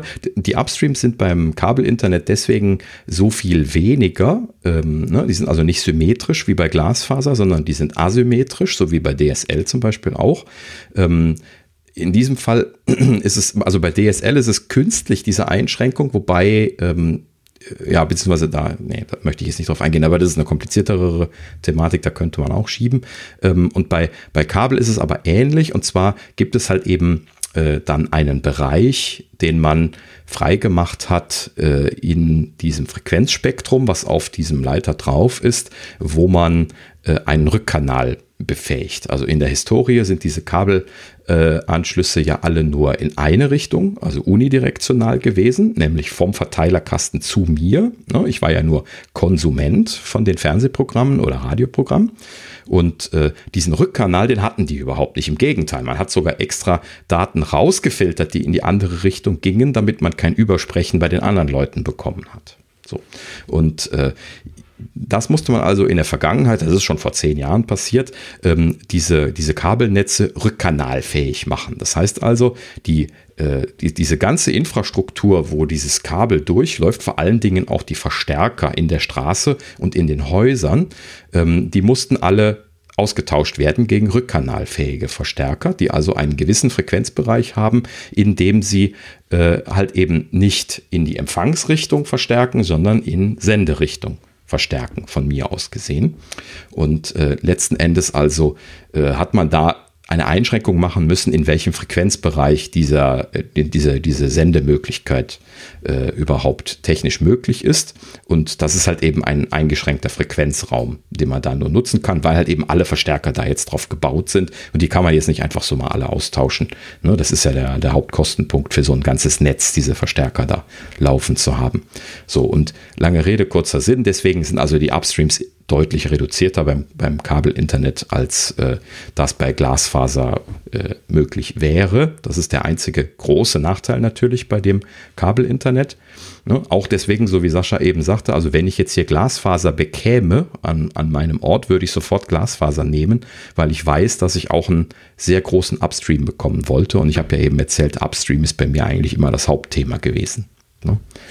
So, aber lange Rede, kurzer Sinn. Ähm, es, es ist und bleibt äh, ein sehr spannendes Angebot, vor allen Dingen jetzt dadurch, dass mit den äh, Gigabit-Anschlüssen, die jetzt Vodafone verkauft, äh, bei Vodafone auf äh, DOCSIS 3.1, auf den neuesten äh, Modem-Standard gewechselt worden ist. Und da gibt es jetzt einen neuen, sehr breitbandigen Download, Downstream-Kanal, der nur von diesen DOCSIS 3.1 Modems verwendet wird. Und deswegen ist momentan jetzt dieses Auslastproblem, was ich eben beschrieben hatte, was, was vorher stark zu sehen gewesen ist, momentan weniger so, weil noch nicht so viele Leute hier in der Straße, äh, zumindest aktueller Stand jetzt bei mir, jetzt DOCSIS 3.1 Modems haben und deswegen halt eben da sehr wenig Leute drauf sind äh, und deswegen der Downstream entsprechend gut ist. Der, der Upstream ist äh, leider bei Vodafone nicht mit DOCSIS 3.1 gemacht momentan und deswegen auch ein bisschen was äh, diesen Schwankungen unterworfen, aber die Leute, die Netflix gucken, die haben zum Glück keine großen Upstream-Datenraten. Das heißt also auch da äh, hat man, wenn man diese Situation hat, immer noch relativ gute Raten. Ne? Das bricht nicht so stark ein wie der Downstream, was ich eben gesagt hatte. So, aber lange Rede, kurzer Sinn. Also äh, ist halt eben ein, schönes Kompromissmedium. Ne? Wenn man jetzt keine deutsche Glasfaser hier irgendwie am Ort hat, die einem einen, einen Glasfaseranschluss anbieten oder die Telekom sich ausnahmsweise erbarmt hat oder sowas, äh, ist das halt eben eine schöne Alternative, um halt eben super schnelle Downstream-Raten zu bekommen und immer noch einen sehr guten Upstream zu bekommen. Ne? Und das ist das, äh, wo ich jetzt letzten Endes hier drauf gesessen habe und da, wie gesagt, sehr, sehr glücklich bin. Momentan, wohlgemerkt, ich bekäme ansonsten auch hier VDSL 50, bekäme ich sogar nur von der Telekom als Alternative. Und äh, ansonsten bleibt einem ja außer Mobilfunk oder irgendwelche anderen Spielereien momentan keine andere Wahl. Ne? Also für mich das äh, zweifelsfrei beste Angebot. Ähm, achso, und das haben wir eben noch vergessen, ähm, als Vodafone dann äh, ein Angebot machte im Februar, ne, da äh, haben wir das Gigabit-Internet sogar für 39,90 oder 39,95 oder sowas bekommen, also für 40 Euro im Prinzip. Ähm, und bei mir haben sie sogar, weil ich das ersten Monat hatte, das sogar noch kostenlos downgegradet, äh, also äh, beziehungsweise abgegradet, wie man es sehen möchte, auf den, das, das war schon derselbe Tarif, aber halt eben 10 Euro teurer. Ne? Das haben sie mir sogar noch kostenlos gemacht. Ähm, konnte ich einfach klicken und hatte dann den günstigeren Tarif. Ja, und letzten Endes also gerade dann jetzt für 40 Euro äh, für mich ein No-Brainer als jemand, der jetzt halt eben auch immer wieder äh, große Datenmengen hoch oder runterlädt. Und äh, ne, so, so wie Sascha das eben schon gesagt hatte, mal so ein X-Code runterladen ist jetzt einfach nicht mehr eine Diskussion wert. Ja, äh, ja während, während wir auf der Arbeit immer noch drüber nachdenken müssen, äh, weil äh, in unserem Fall jetzt leider dort die Internet Anbindung bei weitem nicht so gut ist, ähm, wo man da also schon mal drüber nachdenken muss, ob man sich das leisten kann, jetzt gerade in Xcode runterzuladen, ohne dass die anderen gerade alle sterben, datenratentechnisch, äh, ist das hier zu Hause einfach kein Thema. Ne? Das eine Gigabit schiebt die also problemlos. Ähm, mittlerweile ist es sogar eher so, ne, äh, Sascha wird das bestimmt bestätigen, dass ähm, der, der Downstream nicht mehr das Bottleneck ist. Ne? sondern oft scheint es tatsächlich so zu sein, dass andere Infrastruktur. Es, ist, es sind oft die Server. Also du merkst relativ genau. klar irgendwann, ähm, hier kriege ich nur zwei, drei, vielleicht 400 Mbit und dann ist Ende. Äh, das ist dann immer ein bisschen schade. Mein, stimmt man jetzt auch nicht, aber ähm, ja, es ist. Ähm, ja, wie gesagt, oft ist man es nicht mehr selber. Mein der Vorteil ist natürlich, wenn man jetzt nicht äh, alleine wohnt, so wie ich, äh, dass man dann sagt, äh, ich lade was runter und dem anderen steht wenigstens nicht direkt der Stream. Das ist natürlich schon äh, von Vorteil. Aber wenn man jetzt mal schnell was runterladen will, äh, ist es schon schöner, wenn man, den, wenn man die volle Bandbreite auch nutzen kann. Dafür sind, ist die Infrastruktur teilweise nicht ausgelegt, wo ich gemerkt habe, wo sich scheinbar nachgerüstet haben bei vielen Speedtest-Servern. Also ich hatte am Anfang, wo ich Gigabit hatte, oft das Problem, dass ich Speedtest.net gar nicht nutzen kann, weil da habe ich sowieso immer nur 300, 400 Mbit gekriegt. Und da, das ist mittlerweile zuverlässig. Mhm. Also da bin genau, ich. Also es gibt zumindest mehrere Anbindungen. Also ich, ich habe das jetzt die letzten 20, 30 Messungen gar nicht mehr. Mhm. Da ist egal, was der auswählt, ich kriege immer Fullspeed. Ich glaube, sie haben da was, was dran geändert in einem Update. Das wurde mal irgendwann, stand das glaube ich auch in den Release Notes drin, dass sie jetzt bei hohen Anbindungsraten jetzt besser detektieren. Das, das war vorher so, dass sie halt eben einfach irgendwie einen der näheren, die machen das ja immer nach Geolokation äh, genommen haben und die waren halt eben nicht besonders die schnellsten. Teilweise ist es auch so gewesen, dass er mir hier im Vodafone-Netz den Vodafone-Endpunkt genommen hat und der Vodafone-Endpunkt auch nur 200 Megabit geschoben bekommen hat. Das, das ist natürlich schade, faszinierend. Mhm. Während ein anderer hier in, in Bonn um die äh, virtuell um die Ecke für mich hier äh, halt eben problemlos ein Gigabit geschoben hat. Hier irgendwie vom Studentenwerk oder sowas. Ne? Äh, ja, war schon lustig. Ähm, ja, aber wie gesagt, ne, ist halt eben schön zu sehen, wenn man selber so viel, so viel Datenrate hat, äh, dann, dann zu beobachten, wo dann äh, die Bottlenecks sind. Ne? Also wo, wo man dann schon mal sieht, dass irgendwie jemand Datenraten nicht mehr schieben kann oder sowas. Ne? Das ist äh, ganz lustig zu beobachten, wenn man die Freiheit hat. Äh, ja, noch irgendwas zum Tarif zu ergänzen? Ansonsten kommen wir zur Hardware. Nee. Okay. Ja, gut. Ähm, dann äh, kann man vielleicht gerade noch dazu erwähnen, es gab ja lange Zeit den, äh, den Routerzwang. Das ist bei, äh, bei allen Anbietern so gewesen und natürlich auch dann bei, bei Vodafone immer noch ähm, von deren Seite aus ähm, eine Sache, die sie gerne versuchen umzusetzen. Sie geben dir also dann irgendwie für deinen teuren Internetanschluss, der ja jetzt wirklich schon einige Euro kostet, geben sie dir dann da halt eben so ein, so ein, so ein, äh, so ein, so ein äh, äh, Billig-Modem dabei. Ich weiß gar nicht, wie ich das sagen soll, ohne ausfallen zu werden direkt. Ähm, ich habe so schlechte Erfahrungen in der Vergangenheit mit diesen Modems gemacht. Die sind so instabil gewesen und sind dauernd abgestürzt, ganz am Anfang vor allen Dingen. Äh, und äh, äh, super instabil ähm, und dann noch so, so super Frechheiten wie, wenn du WLAN haben wolltest, musstest du monatlich 5 Euro Miete Stimmt, das obendrauf ja bezahlen. Ja. ja. So, und äh, du musst ja mal äh, WLAN, ja, seit Jahren Ubicious, ja, das, das sollte und ist einfach überall und dann wollen die für so ein Feature bei diesem Billigmodem dafür, dass sie da so einen Schalter anmachen, weil das Ding kann ja WLAN, äh, nehmen sie dann äh, eine Monatsmiete. Das, das finde ich ist, ist, ist weiterhin, war damals und ist auch weiterhin eine Sauerei. Ähm, und äh, wie gesagt, auch lange Zeit sehr, sehr, sehr schlechte Modems. Ähm, jetzt mit dem Gigabit-Anschluss äh, mussten sie natürlich ein bisschen upgraden, was ihre Modems angeht. Das ist schon, das ist glaube ich ein Huawei-Modem oder sowas, wenn ich mich richtig erinnere, was sie einem da schicken. Ne? Ähm, das kriegt dann schon die Gigabit auch geschoben. Ansonsten hätten sie wahrscheinlich auch Probleme damit. Ähm, aber äh, ist das nicht immer noch so, dass sie das WLAN ausschalten? Ich nee, meine, also ich habe direkt auch noch, äh, WLAN gehabt. Oder hatte das? Ja, okay, also dann hatten sie bei dem das, das WLAN mittlerweile an, aber es war auf jeden Fall lange Zeit so, dass man es zukaufen musste. Und ähm, äh, mit diesem Modem äh, ist es aber auch wenn das jetzt ein deutlich leistungsfähiges Modem ist, immer noch äh, deutlich schlechter als so das, was man so standardmäßig frei kaufen kann. Ne? Also äh, nicht vergessen, also man kann typisch Deutschland natürlich äh, auch jederzeit immer eine Fritzbox haben, äh, auch bei, bei Vodafone, muss aber dann auch 5 Euro im Monat für die Fritzbox bezahlen. Ne?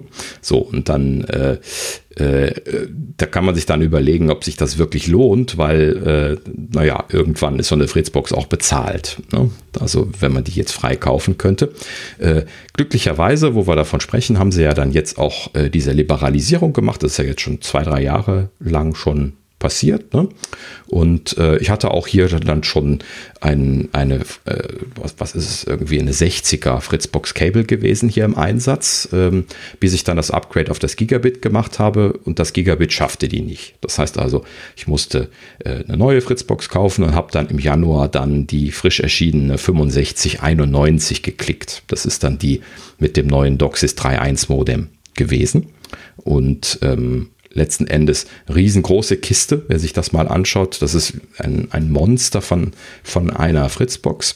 Ähm, aber technisch halt eben jetzt gerade irgendwie ein, ein, neuer Schritt gewesen. Das heißt, da ist irgendwie ein neuer äh, Prozessor mit äh, einem Gesamtsystemdesign, was sie irgendwie komplett neu gemacht hatten, drin. Ähm, das heißt, das war gerade ein sehr wesentlicher Schritt äh, auf diese 6591 und ähm, letzten Endes ähm, einfach ein, ein, sehr schönes Paket, weil A halt eben DOCSIS 3.1 drin und damit dann die volle Leistungsfähigkeit für die Vodafone äh, Gigabit-Anschlüsse und was sehr lobenswert für Fritzboxen ist, ähm, äh, da habe ich nämlich vorher andere Erfahrungen gemacht, großartiges WLAN. Zwar leider nur 5er WLAN, ne, also WLAN AC, aber großartig. Äh, 3x3 MIMO ähm, und äh, ähm, mit Dualbandfähigkeit, also dass es gleichzeitig 5 GHz und 2,4 GHz parallel fahren kann, sodass man insgesamt theoretisch auf 1250 Megabit die Sekunde oder sowas kommen würde. Das ist jetzt aus dem Kopf gesagt, ich müsste nochmal nachgucken. Ähm, aber so, dass man theoretisch da auch äh, Gigabit äh, drüber schieben können müsste. Ähm, das schafft es bei weitem nicht. Ähm, aber letzten Endes trotzdem immer noch sehr, sehr gute Datenrate. Ähm, um das gerade noch rund zu machen, also vorher die Fritzboxen, die ich hatte, die hatten immer sehr schlechtes WLAN. Da habe ich extra immer noch mal einen guten WLAN-Router gekauft und hingestellt. Anfänglich zum Beispiel die äh, Time Capsule oder die, äh, die AirPods, die, die großen AirPods von Apple. Äh, die hatten ja immer sehr gutes äh, WLAN und vor allen Dingen auch dann schon äh, mit mehreren, äh, mehreren Endpunkten, die dann ein äh, WLAN ergänzen konnten untereinander. Ähm, und äh, vorher hatte ich zum Beispiel von, ähm, von Ubiquiti die Amplifies im Einsatz, diese Konsummaschine von, von Ubiquiti, die äh, allerdings leider gar nicht so super empfehlenswert ist für solche Anschlüsse heutzutage. Das wird immer noch so verkauft, wie ich das hier noch in der Kiste liegen habe. Äh, leider schaffen diese Amplifies nicht mehr als 50 Megabit effektiv und das ist dafür, dass die 5 und 2,4 Gigahertz können. Also das, das ist so ein, so ein Mesh-System, diese Amplifies. Ne? Also ich habe da hier so drei, ein Dreier-Mesh laufen. Ähm, und äh, das ist schon ziemlich traurig gewesen, diese 50 Megabit, wenn man ne, jetzt gerade hier ein Gigabit gebucht hat, da will man halt eben schon mehr haben. Ne? Also ich hatte erst das WLAN von der Fritzbox überhaupt nicht eingeschaltet und dann habe ich damit rumgespielt, habe das eingeschaltet und habe gesehen, dass ich damit äh, hier irgendwie direkt neben der Fritzbox stehend 800 Megabit die Sekunde geschoben bekommen habe. Ne? So, das, das sinkt gleich ab. Also das ist brutal, wie schnell diese Datenrate äh, schlechter wird bei 5 Gigahertz WLAN. Wenn ich jetzt schon nur zwei Schritte von der Fritzbox weggehe, dann bin ich oft schon nur noch bei 500 Megabit. Und äh, dann, äh, das kommt halt eben darauf an, wo ich jetzt genau im Raum stehe und wo die Box steht. Ne? Also Abschattungen von, von Tischen und sowas spielen da schon eine große Rolle. Oder von, von Metall natürlich noch viel stärker. Oder Kabel oder irgendwas äh, hat da natürlich einen sehr großen Einfluss darauf, dass man die Datenrate schafft oder nicht schafft. Ähm, aber letzten Endes bin ich sehr fasziniert darüber gewesen, wie gut diese Fritzbox gewesen ist und habe dann tatsächlich die Amplifies dann rausgeschmissen und stattdessen dann den auch ganz frisch erschienenen äh, Repeater 3000 von, äh, von Fritz dann noch äh, angeschafft. Äh, das ist dann quasi der, der große Repeater von denen. Die haben mehrere Repeater im Angebot und das ist der, der äh, drei Kanäle gleichzeitig kann. Das heißt, er hat einen extra Backhaul-Kanal 5 Gigahertz, der dann mit der eigentlichen Fritzbox spricht und dann hat er äh, für die Nutzkanäle nochmal einen separaten 5 Gigahertz Kanal, damit die sich nicht gegenseitig die Datenrate stehlen und nochmal separat 2,4 Gigahertz. Und das Ding kann sogar 4 mal 4, das könnte also im Prinzip äh, äh, ja, genau. Also im Prinzip sogar noch mehr Datenrate schieben, wenn ich das per Ethernet anschließen würde, als die eigentliche Fritzbox, die ich habe. Lange Rede, kurzer Sinn. Ich habe da ein so gut laufendes WLAN-System, dass ich also hier in der, auf der anderen Seite der Wohnung, deswegen habe ich halt eben einen Repeater hier in der Mitte stehen, ähm, immer noch 500 Megabit die Sekunde schaffe. Das ist nämlich genau da im Bett, äh, im Schlafzimmer im Bett, wo ich liege. Das ist so die am weitesten entfernteste Ecke. Und äh, da habe ich halt eben immer mein Telefon liegen in der Nacht und das hat halt eben in der Vergangenheit da immer sehr schlechten Empfang gehabt und jetzt mit dem, äh, mit diesen äh, beiden Fritz-Produkten großartige Lösung. Ich habe jahrzehntelang hier unterschiedliche Systeme ausprobiert und immer Probleme damit gehabt, hier durchgängig gute Datenraten hinzubekommen. Und das ist jetzt das erste System, wo ich alles in allem eine, eine, eine äh, sehr, sehr gute Datenrate bekomme. Auch wenn man jetzt bei weitem kein Gigabit durchbekommt, aber irgendwo muss man da jetzt auch bereit sein, äh, Kompromisse zu machen, weil das ist halt eben immer noch Funk. Ne? Ja. Sascha hat dann auf mein Anraten auch diese Fritzbox gekauft. Ne? Ja. Du äh, hast dich da jetzt, äh, ja, äh, erzähl mal selber. Ja, also das ist ja so ein ähm äh, ja, Labordesign, sag ich mal, von denen. Deswegen sieht die auch so anders aus als alle anderen. Das ist äh, ganz klar von denen so eine Nonplus-Ultra-Fritz-Box. Deswegen ist sie auch so groß und hat äh, so viel Platz. Da haben sie mal geguckt, was so da im Motto alles geht.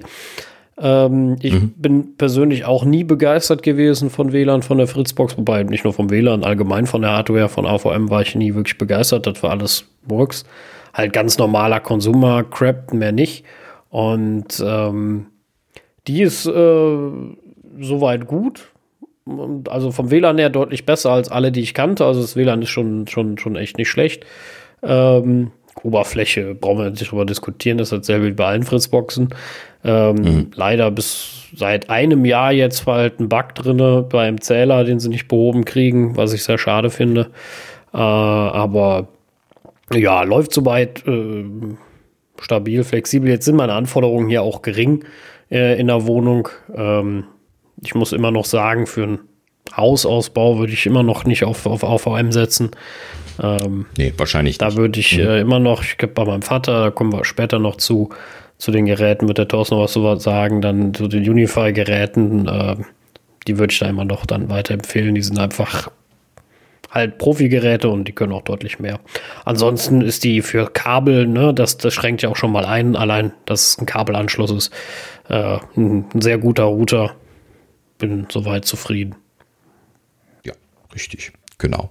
Ja, und äh, wo wir jetzt schon über WLAN und die Erkenntnisse sprachen, dass halt eben nach zwei Metern schon die Datenrate so schlecht sein kann, äh, dass man gerne eigentlich mehr hätte, ähm, da sind wir dann auch tatsächlich relativ schnell dazu gekommen, hier äh, wieder Ethernet zu benutzen. Also wieder im Sinne von, ähm, ich habe das seit Jahren nicht benutzt. Ja, ich habe also seit Jahren kein Ethernet benutzt, außer jetzt irgendwie hier so meine Time Capsule an meine Fritzbox anzuschließen oder sowas. Ne? Aber äh, sogar das habe ich zum Teil über WLAN laufen lassen. Ähm, aber dass ich jetzt hier irgendwie meinen Rechner, so wie das jetzt gerade der Fall ist, äh, über einen Ethernet-Dongle laufen lasse, das ist tatsächlich erst wieder aufgekommen, seitdem wir hier die großen Datenraten angefangen haben zu schieben und auch äh, halt eben durchgängig hohe Datenraten haben wollten. Und das ist halt eben auch wieder so ein WLAN-Problem.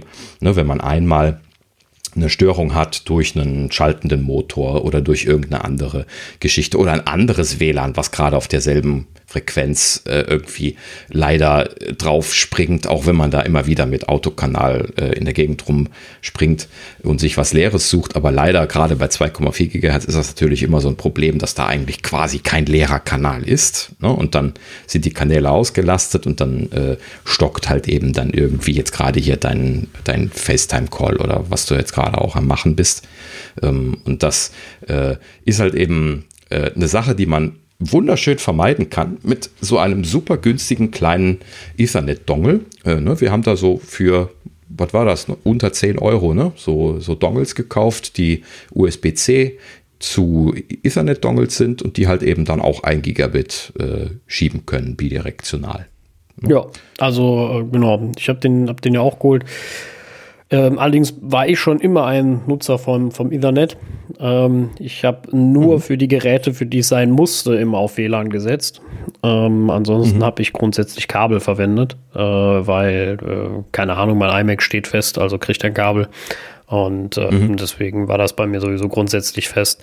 Aber äh, ja, ich brauche den USB-C dann, ähm, den USB-C-Kram dann für, äh, für den ähm, äh, für, den, für den Firmenrechner und habe den dann auch äh, dementsprechend äh, dafür gekauft. Aber sonst, ähm, ja, äh, ansonsten war halt, äh, wie gesagt, bei mir immer so ein Ding mit, mit, mit Netzwerk lag natürlich auch daran, dass ich in der Regel neben den Netzwerkanschlüssen gesessen habe und dann, ähm, ja, war das auch kein Problem.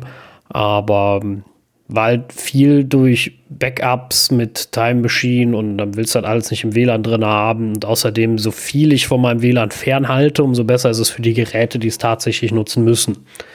Ähm, mhm, hältst ja. halt die Kanäle frei. Ne? Das heißt, für ein Gerät, wie jetzt hier mein iMac, ähm, der braucht kein WLAN. Warum? Der steht eh, das ist natürlich an, ne? aber es ist trotzdem das Netzwerk priorisiert. Ähm, aber ich halte halt die Kanäle einfach frei vom Funken. Ja. Deswegen habe ich das immer schon gemacht und habe natürlich jetzt das große Glück, dass in meiner Wohnung Netzwerk verlegt ist. Ähm, fest. Ja. Das heißt, ich komme von hier aus ins Wohnzimmer und vor allem in den Abstellraum, wo meine Bridges jetzt äh, mittlerweile hingewandert sind, äh, weil das da dicke reicht, wenn die da rumfliegen. Und ähm, mhm. ist natürlich Glück, keine Frage. Aber äh, das heißt, ich muss auch so viel gar nicht äh, überbrücken. Ähm, nur ja, wie gesagt, ich bin immer ein Freund vom Kabel gewesen. Ist halt irgendwie so ja. dick. Ja, bei, bei mir hat sich das genau andersrum dargestellt, dass wir ähm, halt eben kein Ethernet äh, in der Wand hatten. Wir sind immer in, in älteren Bauten, ähm, äh, haben wir immer gewohnt. Äh, also so, dass da noch keiner dran gedacht hat, Ethernet zu machen und auch da ist es halt eben nie renoviert worden, so dass es damit befähigt worden wäre. Und dann ähm, haben wir allerdings auch immer relativ ungünstig noch die Konstellation gehabt, dass man äh, äh, eher langgezogene, dass wir eher langgezogene Wohnungen hatten, so dass man also auch mit einem WLAN-Punkt oft gar nicht zurechtgekommen ist. So, das heißt also, wir waren froh, wenn wir WLAN hatten, ne? so rum gesagt. Und ähm, letzten Endes äh, dann auch noch immer das Problem, dass ein WLAN gar nicht genug Reichweite hatte, um alles äh, mit, mit guter Datenrate abzudecken. Das heißt also, ich habe schon seit Jahren das, was ich eben sagte, mit Lösungen gespielt, wo ich mehrere WLAN-Access Points machen konnte. Und äh, zum Beispiel lief das bei mir zum Teil äh, eine Zeit lang so, dass ich hier von, von, äh, von Apple oder auch von anderen zwei WLAN-Zugangspunkte gehabt habe, zwei WLAN-Router gehabt habe und dann mit ähm, Ethernet over Power zum Beispiel von dem einen zum anderen gegangen bin, weil die Repeat-Funktion damals noch so Ach, schlecht dieses, war, was die Daten sogenannte DLAN, ne? Ja, genau. Mhm. Und ähm, letzten Endes für diese Zeit ist das ganz okay gewesen, auch wenn das immer zusätzlich nochmal eine, eine, einen Stolperstein mit reingebracht hat, weil natürlich ging dadurch der Ping deutlich hoch, weil das ja über ein anderes Medium und dann reencodieren äh, ne, und dann äh, einmal über die Leitung und wieder raus und dann, äh, ne, also der, dem Ping hat das nicht gut getan und äh, die Stabilität war auch nicht toll. Diese Modems, die sind immer instabil gewesen, haben auch immer wieder mal die Datenverbindung äh, verloren, haben dann irgendwie 20 Sekunden Leerlauf gehabt, haben dann gemerkt, dass sie es äh, verloren haben, haben sich dann neu verbunden, was nochmal eine Minute dauerte. Und dann war das Netz dann wieder da. Und das war natürlich dann immer genau dann, wenn man gerade im, äh, im Stream irgendwas gucken wollte, was äh, jetzt man eigentlich genau schauen wollte und äh, nicht darauf warten möchte. So. Ähm, also war, war immer ungünstig und vor allen Dingen leider, dass das skalierte nicht. Ich hatte erst so, so 80 Megabit pro Sekunde Dongle. Ganz am Anfang war das noch ausreichend, aber äh, später äh, ist das dann auch sehr schnell ans, an die Grenzen gekommen. Und die zweite Generation äh, Ethernet Overpower Modems, die ich dann gekauft habe, die 200 Megabit schaffen sollten, die haben bei mir überhaupt nicht performt. Denen sind immer die Datenraten eingebrochen auf einstellig dreistellige Megabit-Werte. Das ist also bei weitem nicht so gut gewesen wie, das, wie die erste Generation, die ich hatte. Und die sind auch noch viel häufiger abgestürzt und zwar auch noch immer so abgestürzt, dass man die immer aus und wieder einstecken musste, damit sie wieder eine Verbindung bekam. Das waren übrigens auch AVM-Produkte, wo schon so ein bisschen was am Renten waren über die. Ähm, also so, so Rentfreude habe ich bei denen. Ne? Also so zum Teil machen sie tolle Sachen und zum Teil haben sie auch Sachen, die einfach gar nicht gut funktionieren und das schwankt bei denen sehr stark. Ne? Das ist durchgängige Qualität ist nicht ihr Ding. Ja, ähm, ja ist genau. leider schade. Also man kann sich nicht drauf verlassen. Das finde ich immer sehr ungünstig. Ich bin immer froh, wenn ich einen Hersteller habe, wo ich ein Produkt kaufe, wie bei Apple, und ich weiß, das ist gut. Genau.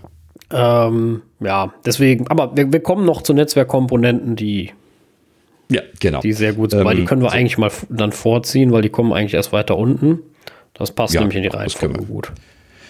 Genau. Lass ja, mich ja. dann nur noch gerade abschließen. Also die äh, Gigabit äh, USB-C-Dongles sehr empfehlenswert, kosten ein paar Euro, 7, 8 Euro, glaube ich, habe ich von, äh, ich weiß nicht, Amazon Base. Ich weiß gar nicht mehr. Ich hab, steht gar nichts dran. Ich habe, ähm, ich habe meinen ja gerade nicht angeschlossen. Meiner ist von Enker. Ja, ja, du, hast, du hattest den, den von Enker gekauft, aber der, die geben sich äh, preismäßig nicht viel. Ne? Also das sind halt eben einfach ein paar Euro. Ja, gut hier. Ähm, ja, äh, und sind mehr oder weniger alle mit demselben Chip äh, oder mit derselben Chip-Serie äh, äh ausgestattet. Ähm, das gibt es halt eben so zwei, drei, die vom Mac standardmäßig erkannt und benutzt werden können und die verwenden halt eben alle. Muss man nur im Zweifelsfall darauf gucken, dass da dran steht, funktioniert am Mac und dann ist das gut. Und ähm, ja, ich habe keinen erlebt bisher, der irgendwie Leistungsprobleme gehabt hätte. Ne? Also die, die werden schön handwarm. Ne? Also da kannst du, kannst du die Hand drauflegen, wenn du kalte Hände hast. Ja, noch mehr als handwarm, ähm, aber ja. Ja, genau. Ähm, aber äh, ansonsten nie Probleme mit gehabt. Ne? Also welches auch immer wir ausprobiert haben, sind eigentlich alle äh, immer relativ gut dabei gewesen. Ähm, ja, ne, kann ich also jetzt nicht das eine oder das andere speziell empfehlen, aber im Allgemeinen kann ich die Dongle sehr empfehlen. Gut, ja, dann erzählt ihr mal zu euren Ubiquities was. Genau, also ähm, wir haben ähm, ja schon länger über WLAN und die Probleme besprochen. Äh, Daniel, du hast es ja gerade alles schön erzählt. Äh, ich hatte ja hier auch meine WLAN-Probleme und dann hatte ich irgendwann mal ein Gespräch mit dem Sascha und der war so mega überzeugt von diesen Ubiquity Unify Maschinen. Ähm, äh, du hattest die ja bei deinem Vater eingesetzt und genau. ich, hat, ich, hatte, ich hatte jetzt eine Anforderung bei meinem Bruder, der hat ein Brauhaus und da sollte ein, ein, ein sehr, sehr stabiles und ausbaufähiges WLAN-System installiert werden. Und daraufhin hab ich, haben wir uns halt mit diesem Ubiquity Unify nochmal beschäftigt und die haben wirklich professionelle Komponenten ähm, und die passten genau zu, diesem, zu dieser Problemstellung. Und ähm, ja, da möchte ich jetzt einfach mal so einen Überblick geben, was wir, was wir uns da für Komponenten rausgesucht haben. Also erstmal so die Anforderung war, äh, es sollte ein Gäste-WLAN-Netzwerk aufgebaut werden. Das war natürlich jetzt auch schon da, aber es sollte halt was Vernünftiges sein. Es soll in Zukunft auch ausbaufähig sein. Das heißt, auch unter Umständen IoT-Geräte, dass vielleicht Telefone angeschlossen werden, Videokameras, ähm, verschiedene Sensoren innerhalb der Gastronomie. Ähm, also das sollte wirklich ein ausbaufähiges System sein. Ähm, und wir hatten die Besonderheit, dass die mobile Bestellterminals eingebunden werden müssen.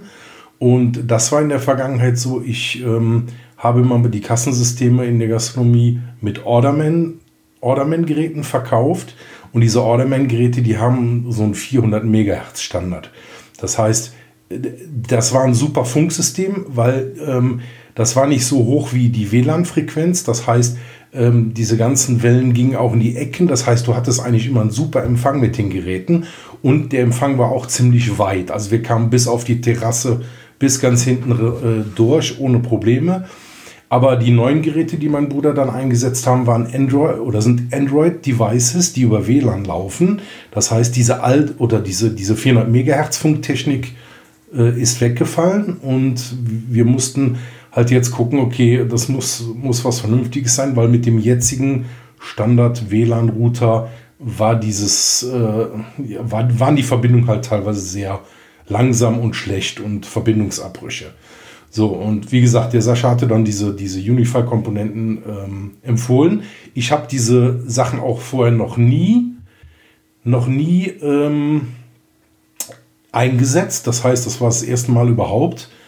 Und ähm, ja, habe mich mit den Sachen halt auseinandergesetzt über das Internet, habe mir die Dat ganzen technischen Spezifikationen ähm, runtergeholt und habe versucht dann entsprechend die ja, ein, ein System zusammenzubauen, das auch wirklich funktioniert, weil ich hatte ja keine Maße, ich wusste nicht, wie schwer sind die Geräte, das waren alles 19 Zoll äh, Rack-Geräte. Also das war alles so Neuland, das heißt, ich musste alles übers Internet ähm, mir so, so zusammensuchen, dass es auch funktioniert. So, und ähm, das war so ein bisschen tricky am Anfang, aber ich habe alle Informationen bis auf die Kilogrammanzahl, wie schwer die einzelnen Komponenten sind, gefunden und ähm, wirklich von, vom Rechner aus ein System zusammengestellt, was auch gepasst hat. So, und ähm, ähm, es waren insgesamt, was haben wir, eins, zwei, drei, vier Komponenten, vier verschiedene Komponenten eingesetzt. Ähm, das war einmal die, diese Unified Dream Machine Pro. Das, das ist praktisch der, ja, äh, der gesamte, das gesamte Gehirn von dem System. Das ist ein Managed Switch. Man kann eine, Hard, eine Harddisk einbauen. Es ist, es, ist sogar, es ist sogar mehr als ein Managed Switch. Also es ist ähm, die anderen beiden, ja, die Switches sind ja. managed, die, die dabei sind. Aber die Dream Machine ist, äh, na, ehrlich gesagt, fällt mir da jetzt auch kein guter, guter Name. Das ist der Controller. So, früher hieß das auch Controller bei Unify, ja. weiß ich noch. Da läuft eine richtige. Controller, Gateway, genau. äh, aber, aber der hat auch einen Managed Switch drin, ja. deswegen. Das Ach so, ja, ja, genau. Ja? Hm? Den hat er auch drin. Ja. Der hat, der hat ja auch Anschlüsse, ja. Ähm, normale Anschlüsse und auch ähm, Power over Ethernet. Ja, und ähm, ja, also es, wie gesagt, erstmal diese, diese, diese funktionale Einheit, die Dream Machine ähm, Pro. Dann hatten wir, ähm, haben wir zwei Switcher eingesetzt, A24 Ports, also ist wirklich ausbaufähig. Und da gibt es halt verschiedene PoE-Anschlüsse ähm, mit die neuen mit 60 Watt, aber auch die standardmäßigen PoE-Anschlüsse und ähm, ja, also das war wirklich äh, äh professionell. Aber nochmal ganz kurz zum, zu, zum ersten zum ersten Eindruck, als die Sachen angekommen sind. Also die sind in Kartons geliefert worden und das war eine mega Lieferung. Also ich habe schon gedacht, oh mein Gott, das, äh, hoffentlich passt das alles, ist auch alles noch in Ordnung. Also die Geräte waren so gut eingepackt, die hätten die auch schmeißen können. Die sind wirklich absolut perfekt eingepackt, da kann nichts passieren. Ähm, Styropor bis zum, bis zum Ende und alles, alles ohne Luft, da ist alles perfekt äh, ausge, aus, ausgelagert und ausgestellt. Und dieses Unboxing ist wie bei Apple-Geräten. Also wirklich. Die, ich habe Sascha auch eins auspacken lassen, damit er das mal sieht. Erzähl mal dein, Ja, also es war, war absolut unglaublich. Also ich, ich kannte ja die ältere Version der Unify Access Points äh, von meinem Vater. Da habe ich ja äh, zwei verbaut von denen, einen Außen-Access Point. Ähm, nachdem wir da jahrelang getüftelt haben, wie wir in diesem Haus WLAN von A nach B ordentlich kriegen in einer vernünftigen Geschwindigkeit. Das war mal alles so schlecht, dass man nicht mal Backups machen konnte. Ähm, das haben wir dadurch wunderbar gelöst. Äh, und da kenne ich auch die Älteren, da war das zwar auch schon nett, aber nicht so nett, wie sie es jetzt mittlerweile gemacht haben. Also ohne Witz, der Kram ist echt wie bei Apple verpackt. Also es ist wirklich, da sind die Schrauben noch in so einem kleinen Styropor-Ding, in so einem Schächtelchen, die du rausziehst und da sind die alle schön drinne und die ganzen Nöppelchen, die da an die Rack-Sachen an die Seiten dran machst. Großartig, also wirklich absolut also, großartig. Alles perfekt ja. eingepackt und wirklich so wie, wie ein Apple-Gerät. Mhm. Ähm, ja, kann man nicht anders sagen. Also, äh, du glaubst wirklich, du packst ein neues Gerät. Ohne Witz, ne? Also, das Einzige, was fehlt, ist, dass der Apfel draufklebt. Das ist äh, absolut ja. unglaublich.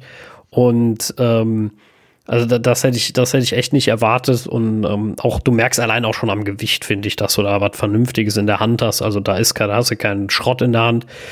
Ähm, die sind qualitativ sehr, sehr gut, die Geräte. Deswegen äh, war ich auch so überzeugt davon. Ähm, also ich kann mal, ja. kann mal kurz vielleicht was sagen. Diese Dream Machine war, war 4 Kilo schwer. Die Switch ist auch jeweils 4,5. Ähm, also das waren schon richtig massive Geräte, ja. ne, die du dann. Also das ist schon, war schon wirklich was ordentliches. Stabilen, stabilen Schrank einbauen musst. Ähm, ja, dann hatten wir diese Access Points. Ähm, ähm, da haben wir eigentlich das so das ähm, von der Industrie das Beste genommen, was da geht. Ist halt noch kein Wi-Fi 6, aber ähm, äh, mit einer der schnellsten Access Points, die Unify da zu bieten hat. Ähm, insgesamt haben wir, glaube ich, vier Stück verbaut. Einer für, für die Außengastronomie und drei Stück innen drin. Mhm. Für die Außengastronomie gab es da eine extra Version, die wasserdicht ist? Ähm, ja, genau. Ja, die, ja. die sind aber alle wasserdicht. Sind mittlerweile also alle wasserdicht, genau. Ah, die sind mittlerweile die okay. runden sind. Also ich kenne das noch anders. Bei meinem Vater, die ältere Pro-Generation, ist das noch nicht. Ähm, die, da haben wir noch einen extra einen, so einen schmalen äh, nach außen gehangen, der auch voll geregnet werden kann. Mhm. Ähm, da ging das noch nicht. Aber ja, mittlerweile sind die alle ähm, wasserdicht, deswegen, also oder Spritzwasser geschützt, ne? Also bevor jetzt einer das Ding in den Pool legt. Ähm, das äh, ist. Ja, gut, reicht das dann für draußen? Ja. Also macht ja, ja. man sich da Sorgen drum? Nein. Mhm, überhaupt nicht. Also Spritz, die Sache ist ja immer, also wenn nicht komplett dämlich bist, baust du das natürlich so ein, dass das Kabel von unten kommt. Und dann äh, läuft da ja sowieso in die Buchse schon mal nichts rein. Und ähm, mhm. äh, in dem Falle. Der Abschluss, der Abschluss der Kabel, das ist auch ein ähm, Gummianschluss. Ja. Das heißt, da kommt kein Wasser. Runde käme also, da auch keins rein, aber. Um. Du steckst den Netzwerkkabel ein und dann kommt äh, dieser Gummipfropfen drauf, der ist bombenfest. Da geht nichts rein oder raus. Hm. Also hast du natürlich ein bisschen. Also Sascha, du, du, du, du vertust Du vertust dich, glaube ich, wenn du kondensierendes Wasser draußen hast, also Nebel, ne, 100% Luftfeuchtigkeit, äh, dann hast du sehr wohl Kurzschlüsse auf, auf zum Beispiel so, eine, so, eine, so einem Ethernet-Port, wenn, äh, wenn du da kein Gummi drauf hast. Ne? Oder auch wenn Eis kommt. Ganz, ganz schlimm. ne? Also deswegen, deswegen fragte ich auch. Also ich habe da keine gute Erfahrung mit, aber ich weiß, dass es da äh, gefährlich werden kann, gerade in so. den Situationen. Also ich kann dir aus Erfahrung sagen, bei meinem, bei meinem Vater, die ganze Installation vorne an den Toren, die ist nicht wasserdicht. Die stand auch schon unter Wasser, das war kein Problem. Das läuft trotzdem. Da kriegst du keine Kurzschlüsse. Das äh, Problem ist nur, dass irgendwann diese Dose voll ist. Und dann hast du ein Problem mit dem Strom. Das ist dann grundsätzlich ein Thema. Aber so ein bisschen. Also, mhm. ja, es ist nicht äh, dann nicht ideal, ja, aber okay. äh, mhm.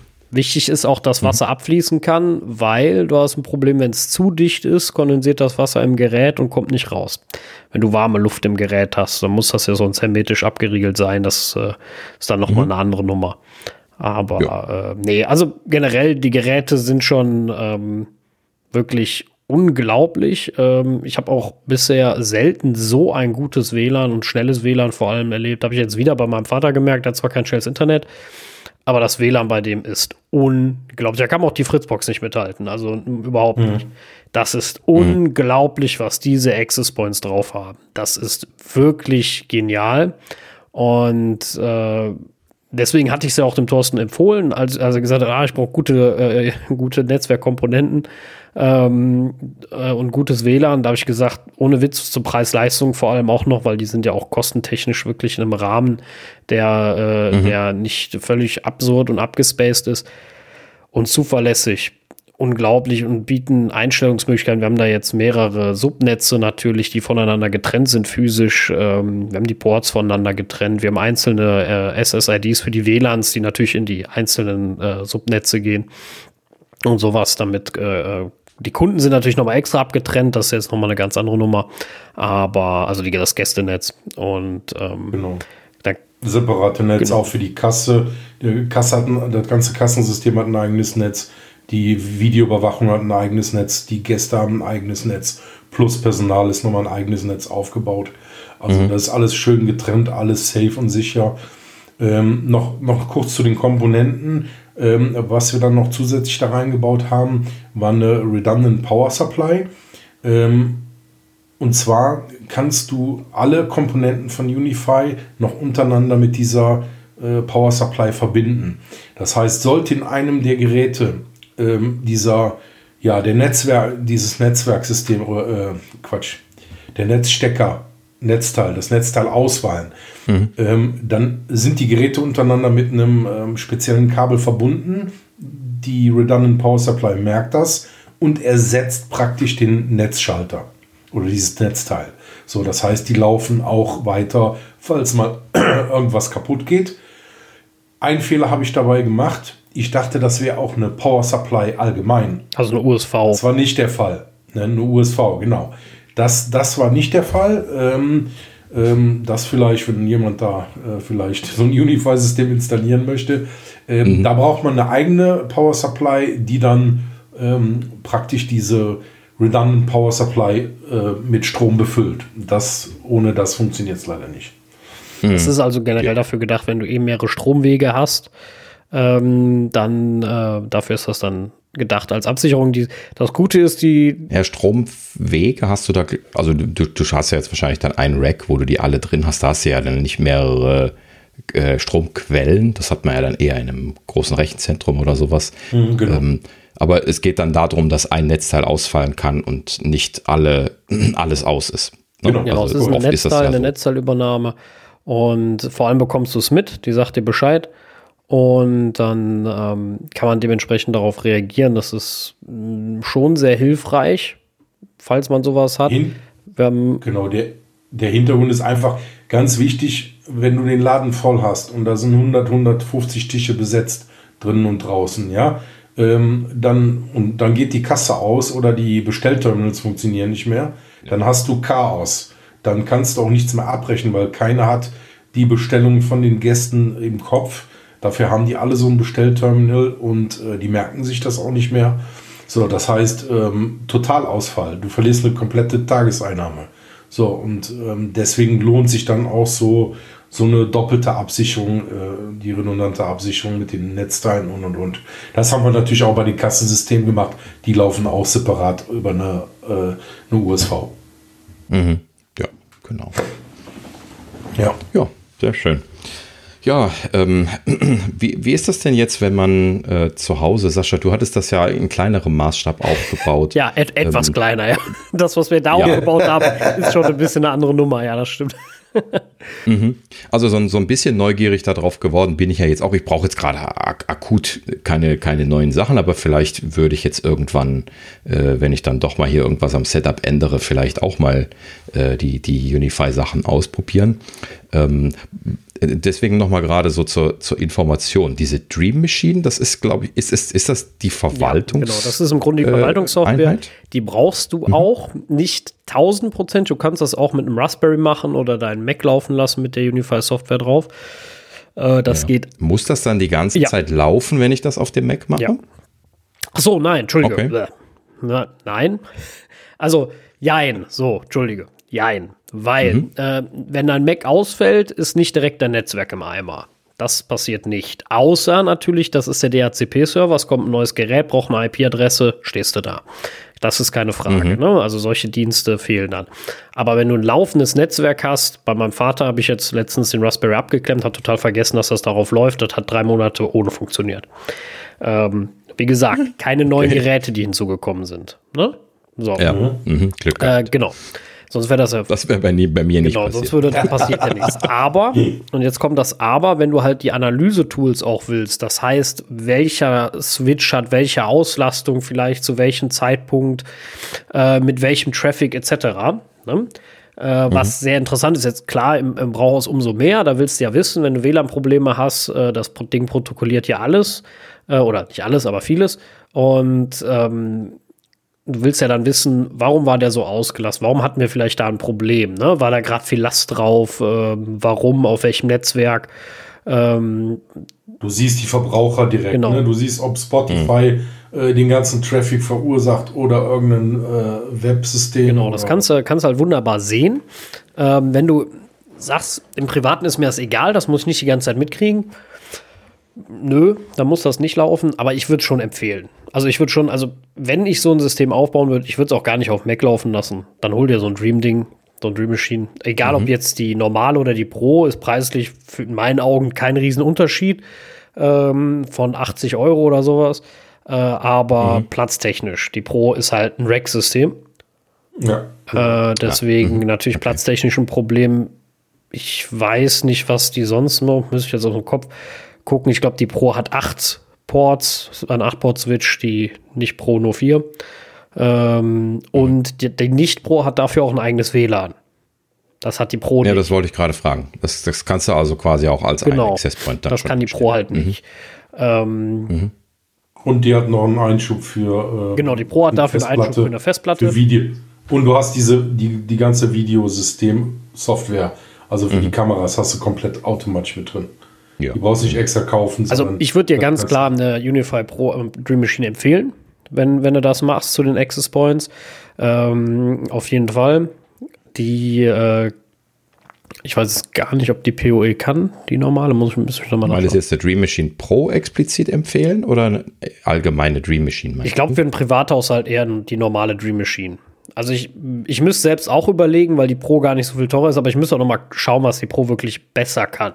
In einem, in einem ja, aber so mit 19 Zoll Rack und so habe ich ja dann doch noch nicht angefangen. Ja, ja ne? das, das, das, noch genau, nicht. Das, das ist jetzt, das ist jetzt auch so die Sache. In, in so einem professionellen Umfeld wie da im Brauhaus macht das Sinn, weil mhm. das Rack eh hinkommt und dann ist das Ding aufgeräumt. Da willst du diese blöde runde Kugel, äh, diese runden, runden Zylinder nicht stehen haben. Also ja. äh, macht das Sinn und, und du willst auch gar nicht ein eigenes aus davon ausgehendes WLAN haben. Im privaten, ja doch, da würde ich dir schon empfehlen, zusätzlich vielleicht noch einen Access Point oder zwei, je nachdem, wie viel man so braucht. Wichtig immer, mhm. das sind Access Points. Das sind keine Repeater. Viele denken immer, das ist komplett dasselbe. Das ist ja nicht das gleiche. Du brauchst ein Kabel. Ohne Kabel werden diese Dinger nicht funktionieren. So, und mhm. ähm, die gehen mit PoE, das heißt, sie brauchen wirklich nur das Netzwerkkabel. Das haben wir bei meinem Vater im Haus auch ordentlich verlegt überall und seitdem rennt das WLAN, egal was du rüber schiebst. Das, äh, das ist genial. Mhm. Also da bin ich immer wieder unglaublich begeistert. Das wäre jetzt für meine aktuelle Situation leider schon ein No-Go, weil ich einfach nicht in der Lage bin, ein Ethernet-Kabel dahin genau. zu bekommen, wo ich meinen Repeater Das, das ist halt das Problem für viele, das verstehe ich auch, äh, aber ein gutes WLAN kriegst du ohne Access Points gar nicht hin. Also wenn du von A nach B willst und willst am B immer noch ein schnelles äh, WLAN haben, muss da erstmal Kabel ankommen. Das, das ist leider so. Äh, ja, also für also hohe Last. Das hat ne? definitiv ne? Nachteile. Privathaushalt. Aber ja, ist halt immer ja, schwierig. Klar. Nee, also komplett unterschiedliche ja, ja. Situationen natürlich. Also, aber was halt ähm, geil ist, warum ich auch im Moment immer noch so liebäugel, meine Fritzbox WLAN technisch abzuschalten und äh, Unify zu nehmen. Ähm, aber dann brauchst du auch einen Switch von denen definitiv, wo alles drüber rennt, weil du alle möglichen Netzwerkdienste auch siehst. Die listet dir die alle schön auf. Der sagt, Apple, äh, der App Store hat so und so viel bei dir verbraucht, der äh, äh Apple Music so viel. Ne, das kannst du alles wunderbar sehen. An welchem Gerät mhm. und sowas. Ne? Also super genial. Also du hast dein Netzwerk voll unter Kontrolle. Das finde ich großartig. Du kannst Probleme dadurch auch viel besser erkennen. Äh, ich finde das total toll. Also für mich ist, äh, das ist halt noch so ein Punkt, wo ich sage, hm, jetzt habe ich wie gesagt Netzwerk bei mir in der Bude, deswegen ist das bei mir auch alles ein bisschen einfacher. Aber äh, ja, mal sehen. Ist halt auch so ein kostentechnischer Punkt, ob mir die Spielerei so viel wert ist, weil das geht schon ins Geld. Ja. Alleine Unify Dream Machine kostet 280 Euro, ne? Und das Ding kann, ist kein Router.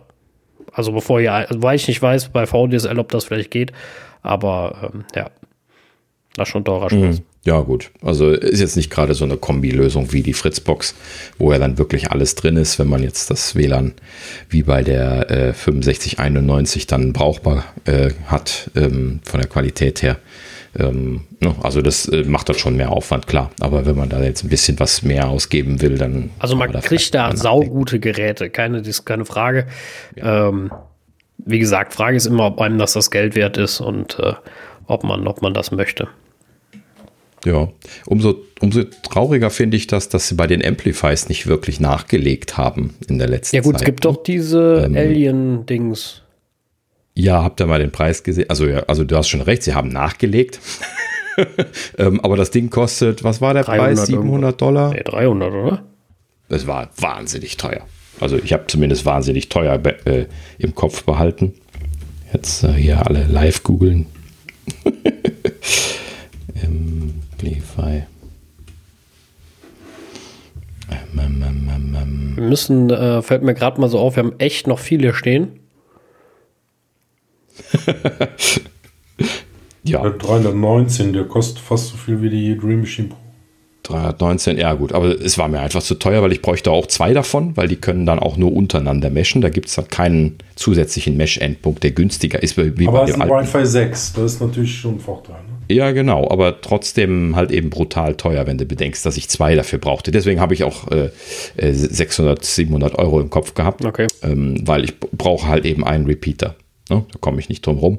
Und wenn die nur sich selber repeaten können, wenn du dann schon Wi-Fi 6 haben willst, äh, dann, dann, das hat sich bei mir nicht gelohnt. Ja, also es ist halt, das hatte ich nämlich angeschaut. Das ist halt immer, immer, immer so eine Sache. Ich, äh, wie gesagt, im Haus von meinem, meinem Vater haben wir alles ausprobiert. Wir haben dieses DLAN ausprobiert, also über Stromnetz, totaler Mist. Hm. Äh, kannst du direkt in die Haare schmieren. Repeater kannst du auch vergessen, wenn du vom Keller nach oben willst und woanders hin. Das kannst du alles, kannst du alles für, also für eine Funkübertragung wie, wie Smart Home, ohne mal Ping senden muss, alles kein Problem, aber für Datenübertragung in Menge alles Käse, bringt alles nichts. Und ähm, ich weiß gar nicht mehr, ich bin durch einen YouTuber darauf gekommen und ähm, ab damals dann, weil die auch echt teuer war, ne? also ich meine so ähm, knapp 300 Euro für einen Access Point, ne? Ähm, das mhm. musste ich meinem Vater auch erstmal verklickern, warum das sein muss. Und davon zwei brauchten wir auf jeden Fall. Und äh, ich glaube, ein bisschen schweren Herzens hat er es dann erstmal gemacht. Und hat gesagt, ja, komm, ne, was haben wir schon alles zum Fenster rausgeworfen hier an WLAN-Geräten? Und haben das dann auch gemacht. Zusätzlich muss das Netzwerkkabel noch verlegt werden aus dem Keller nach oben und ähm, haben wir dann auch alles gemacht. Und als das dann lief und alles da war, ich glaube, da hat mein Vater oder Doppelte bezahlt. Er gesagt, ich glaube, da war es dann egal, weil das war so gut. Das Problem, dass wir das ja, da war ja, dass wir es ein bisschen blind gekauft haben. Also blind im Sinne von, wir wussten ja nicht, wie gut es wirklich ist. Äh, das weiß sie ja mhm. nur durch extern. Äh, aber wir waren so zufrieden und als dann irgendwann ich gesagt habe, ey, wir brauchen für vorne noch einen, damit die Einfahrtstore WLAN genug haben um für Smart Home weiterfähig zu sein, da war da dann keine Diskussion. Da wurde einfach da ein Ding gekauft, dran gemacht und fertig. Ne? So, dann war die Sache ja auch rum. Äh, weil wenn die Überzeugung einmal da ist, und da, da, bin ich auch froh drum und seitdem, ohne Witz, also ich würde nie wieder was anderes, also alles andere ist Käse. Das ist zwar einmal Arbeit, aber das, das alles, lohnt sich. Alles, alles andere kostet sich auch viel mehr. Richtig, Geld. genau. Am Ende kostet sich das viel mehr Geld, weil es am Ende wegschmeißen und dann doch was Vernünftiges kaufen muss. Also das. Äh, Richtig. Aber das gibt es genau. ja bei so vielen. Ja, wie so oft. Äh, ja, das wird auch ein ongoing Topic bleiben, weil ne, neue Netzwerkstandards und Lösungen, Klar. die dazukommen, äh, das wird alles in Bewegung bleiben. Aber ja, gut, für den Moment gibt es jetzt für die Wi-Fi 5 bzw. AC-WLANs halt eben ganz gute Lösungen. Wi-Fi 6 ist halt eben immer noch sehr teuer ähm, und äh, beziehungsweise selten. Äh, und äh, ja gut, dann wird man noch abwarten müssen. Äh, ne, also solche Preise muss man dann erstmal bezahlen wollen, wie von dem neuen Amplify da äh, eben zum Beispiel. Gut, aber ich würde mal sagen, wir, wir machen mal weiter, oder? Sonst ja, so ein bisschen. Wir müssen jetzt bei den letzten Sachen mhm. nicht ganz so lange aufhalten, sonst haben wir eine Vier-Stunden-Folge. ja, genau. Ähm, so viel zu, wir sind schnell durch. Aber, haha. Du hast ja wieder so lange Okay, gut, so ich bin's wieder schuld.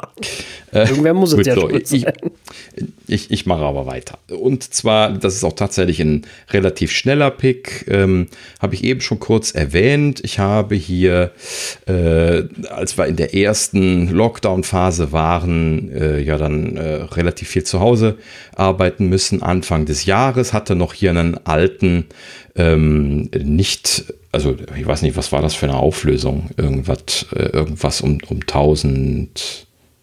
Also der auf jeden Fall einen alten Monitor hier stehen, der war auch bestimmt schon zehn Jahre alt oder, oder älter.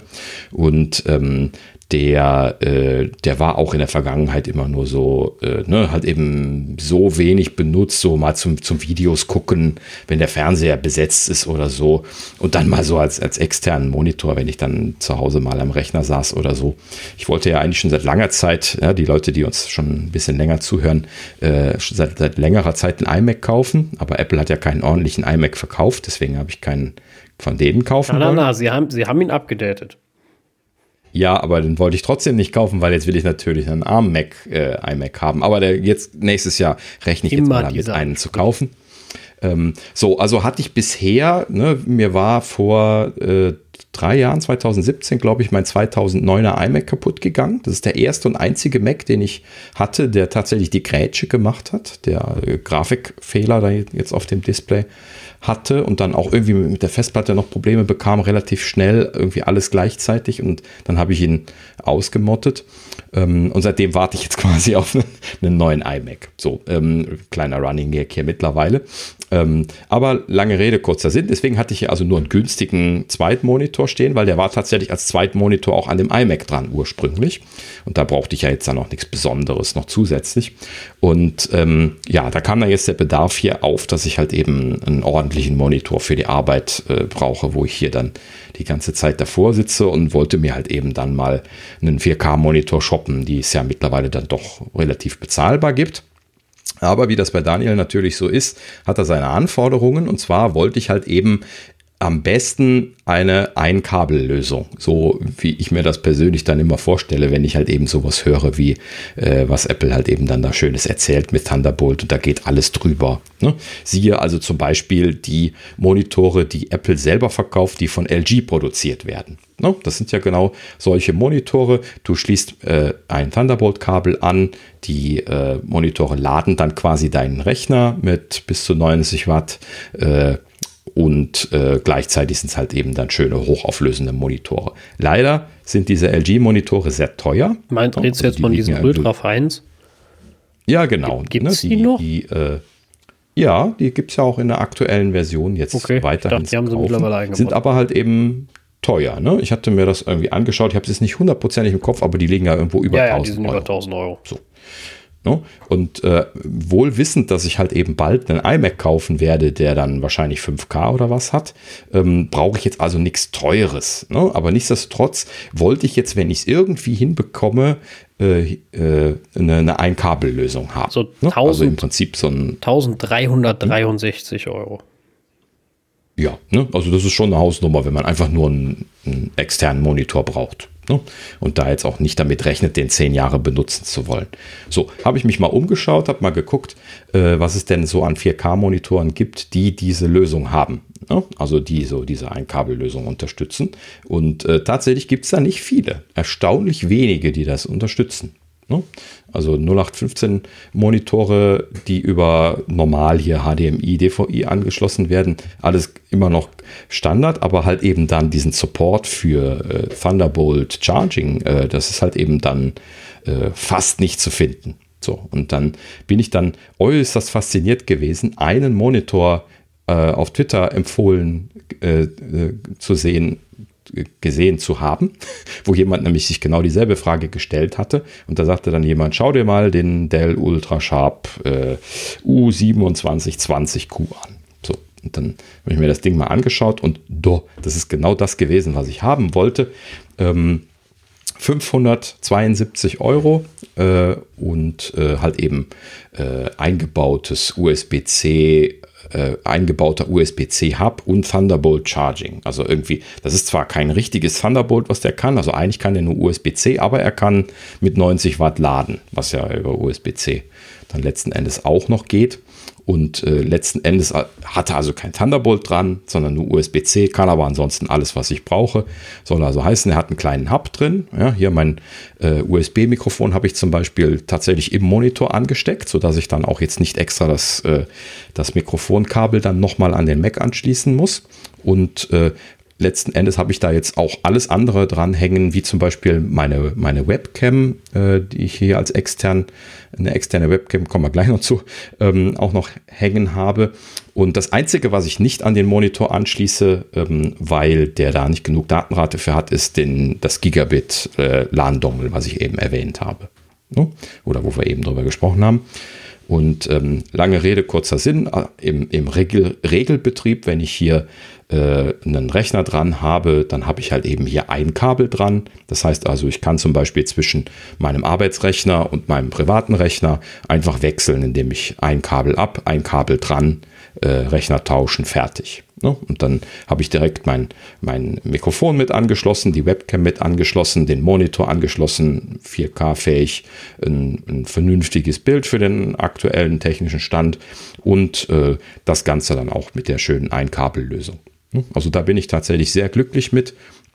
Ne, also wenn ich jetzt äh, mir noch was wünschen sollte, dann hätte ich mir halt eben jetzt gewünscht, dass ich auch meinen Gigabit Kabel da noch hätte anschließen können, aber das kriegt man halt eben über USB-C dann nicht mehr gemacht. Da hätte man dann auf Thunderbolt gehen müssen und die Thunderbolt-Sachen, die sind ja per se einfach schon mal deutlich teurer. Deswegen äh, hat sich das dann dort äh, wahrscheinlich nicht gelohnt, das so einzubauen für Dell jetzt an der Stelle. Und äh, habe ich zumindest auch bisher noch nichts gesehen, was dann da jetzt irgendwo in einem Preisrahmen gewesen wäre, den ich hätte bezahlen wollen. So, äh, lange Rede, kurzer Sinn. Ein Kabellösung seitdem hier am Laufen, ein Kabellösung in Anführungsstrichen, äh, bin ich aber sehr glücklich mit, äh, ist äh, genau das, was ich mir so gewünscht hatte. Manchmal lohnt es sich ein paar Euro mehr zu bezahlen für solche Sachen. Ne? Also natürlich hätte man für, für weniger Geld einen 4K-Monitor bekommen. Ne? Da brauchen wir uns gar nicht drüber unterhalten. Äh, so, so halt eben die normalen Gaming-Monitore, die fangen ja schon bei 250, 300 Euro an, brauchbar zu werden. Ähm, aber einen, einen ordentlichen hätte man natürlich jetzt noch mal ein bisschen was drauflegen müssen und dann die Convenience-Sache mit oben drauf äh, hat halt eben da jetzt, glaube ich, ein ganz gutes Paket mitgeschnürt. Ich habe gerade mal nachgeguckt, der ist, glaube ich, nicht mehr verfügbar. Bei, bei Amazon habe ich zumindest jetzt gerade keine, keinen Preis mehr gesehen. Könnte sein, dass es einen Nachfolger gibt oder so, das müsste ich jetzt nochmal nachschauen. Ähm, aber praktischerweise gibt es da ja immer so Serien. Also kann man sich dann mal anschauen. Gibt es bestimmt auch dann immer noch ein äquivalentes Modell, was äh, da noch zu kaufen ist. Ja, gut. Ähm, Hatte, kurze ja? Frage, ähm, hattest du denn noch andere Kandidaten in der engeren Auswahl außer dem Dell? Ja, ich hatte mir halt eben zwei, drei Alternativen angeschaut. Ich glaube, von Samsung hatte ich einen in der Auswahl gehabt, der das, ich meine, der hatte aber Thunderbolt und war deswegen irgendwie mindestens 100, 150 Euro teurer. Okay. Habe ich jetzt leider nicht mehr gemerkt, welche das waren. Äh, nee, okay. Eine Entscheidung getroffen und dann seitdem nicht mehr darüber nachgedacht. Ähm, aber ich hatte tatsächlich mehrere angeschaut und äh, letzten Endes dann aber auch dann diese Empfehlung von dem Dell bekommen, wo dann Leute sagten, das klappt auch mit dem Mac ganz, ganz gut. Es gibt ja wohl immer wieder auch äh, 4 oder 5K Monitore, die nicht gut mit den Macs zusammenspielen äh, wo das macOS sich dann nicht diese doppelte Auflösung auswählen lässt, zum Beispiel, oder die skalierten Modis auswählen lässt und solche Sachen. Das ist mir auch nicht ganz klar, wann das passiert und warum, aber da wusste ich halt eben jetzt, dass es bei dem Dell funktioniert und das äh, okay. klappt auch zuverlässig. Ja. ja, super. Ja, gut. Also im Allgemeinen, ich hatte ja auch vorher ähm, lange Zeit äh, einen Dell-Monitor im Einsatz. Tatsächlich, äh, auch wenn ich jetzt lange Jahre von Dell keine PCs mehr gekauft habe, äh, vor, vor Ewigkeiten tatsächlich auch äh, für, für äh, meine Frau damals da hier auch mal einen Dell-PC stehen gehabt und auch natürlich überall auf der Arbeit immer wieder Kontakt mit gehabt. Also im Allgemeinen äh, positive Erfahrungen mit Dell, wollte ich damit jetzt nochmal sagen. Auch gerade bei Monitoren. Ja. Also die sind für mich so, äh, äh, so, ein, so ein Monitorhersteller, den ich äh, ohne groß hinzugucken kaufen würde, weil die eigentlich immer alle vernünftig sind. Ne? So, das ist normalerweise schon ganz gut so. Ja, dann kommen wir noch zu einem Thema, wo ich auch in der letzten Zeit immer wieder schon mal drüber gesprochen habe. Ähm, und äh, zwar das Thema USB-C-Netzteile. Äh, aufgrund der fortgeschrittenen Zeit ein bisschen was schneller, als ich das vielleicht ansonsten gerne gemacht hätte. Aber ähm, ich habe hier so einige äh, oder drei Netzteile, die ich kurz zeigen möchte, die äh, letzten Endes aber Schwestern sind und deswegen ähm, ist es schnell, die jetzt einfach mal gerade einmal zu zeigen. Ähm, angefangen hat das, das ist glaube ich schon 2019 im Herbst oder so gewesen, ähm, dass es dieses Netzteil von Anker hier gab. Für die Leute, die Video haben, zeige ich gerade mal ins Bild, was ich hier in der Hand habe.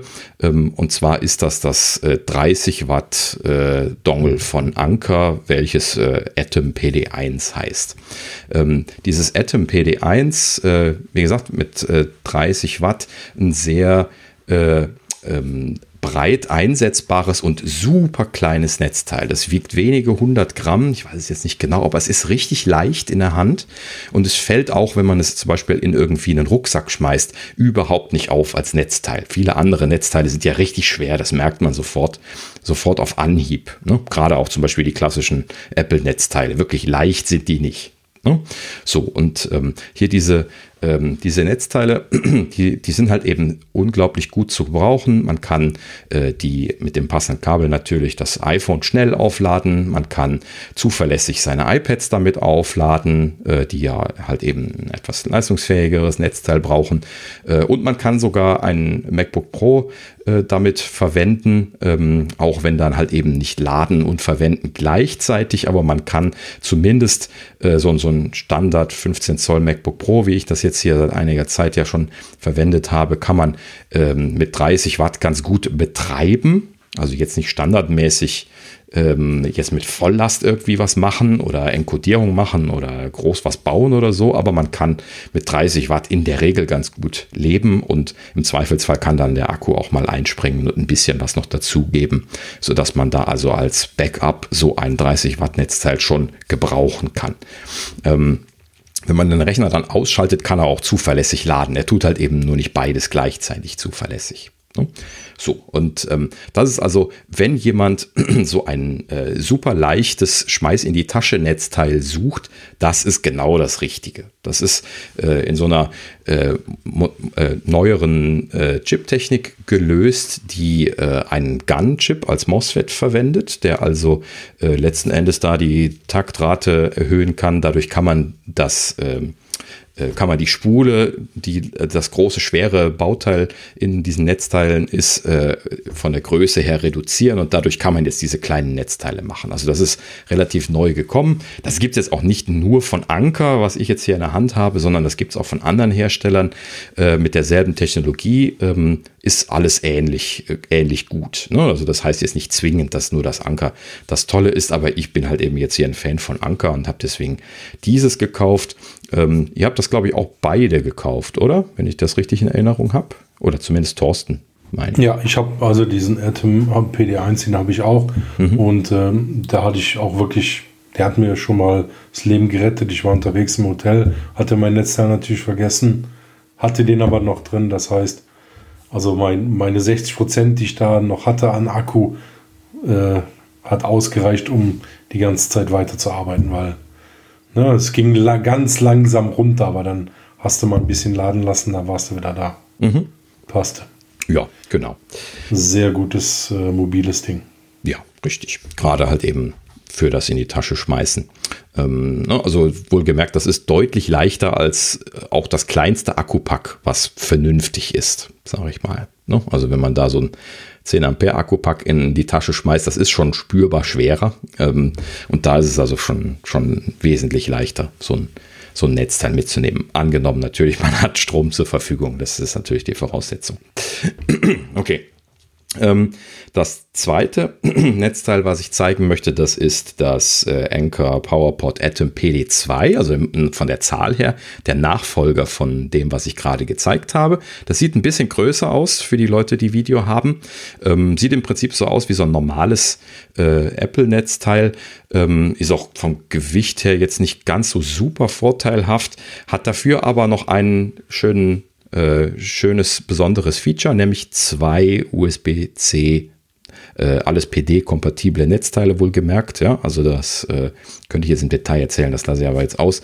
Ähm, also wie gesagt, zwei USB-C PD-Anschlüsse und äh, insgesamt 60 Watt. Also für so ein Netzteil, was normalerweise die Größe von so einem 60 Watt Apple-Netzteil hat, aber ich habe halt eben zwei Anschlüsse. Ja? Und äh, diese Anschlüsse, die sind dynamisch. Das heißt also, wenn ich nur ein Kabel anschließe, beziehungsweise nur ein Gerät aktiv dran hängen habe, dann bekomme ich 60 Watt. Und wenn ich zwei Geräte parallel anschließe, dann reduziert sich die Leistung pro Port auf 30 Watt. Das heißt also, ich habe quasi ein 60 Watt Netzteil, so wie ich das von Apple auch schon in der Tasche hätte, ähm, habe aber dort diese Kombimöglichkeit, auch zwei 30 Watt Versorgungsstränge draus zu bekommen. Was natürlich ganz schön ist, wenn man mal mehr als ein Anschluss braucht.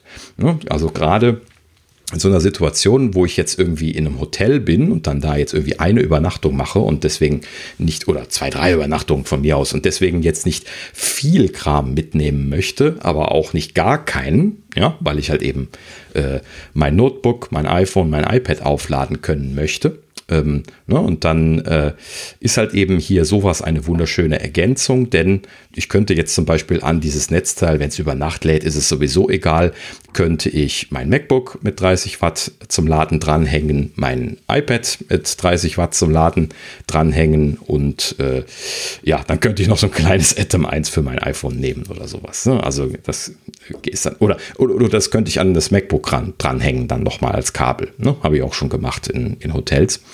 Ähm, äh, und teilweise sogar mein, äh, meine Apple Watch auch noch an das Mac MacBook dran gehängt. Ähm, so, und dann kann man da im Prinzip alles mitmachen, äh, also eben im Hotelzimmer. Und wenn man dann jetzt irgendwie beim, beim Kunden arbeiten geht, dann nimmt man das Netzteil halt eben auch mit und verwendet es dann halt eben als 60 Watt Netzteil an seinem MacBook Pro. Das reicht dann auch sogar für größere Workloads. Das kann man halt eben auch immer noch nicht zum Belasten und Laden gleichzeitig verwenden. Ne, dafür kriegt man dann halt eben dann die 85 Watt Netzteile, wie sie dabei sind.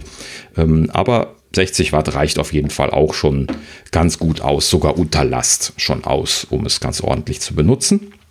Und ähm, ja, kann man halt eben dann da sehr schön mit einem Netzteil alles abfedern. Deswegen kann ich das auch sehr empfehlen.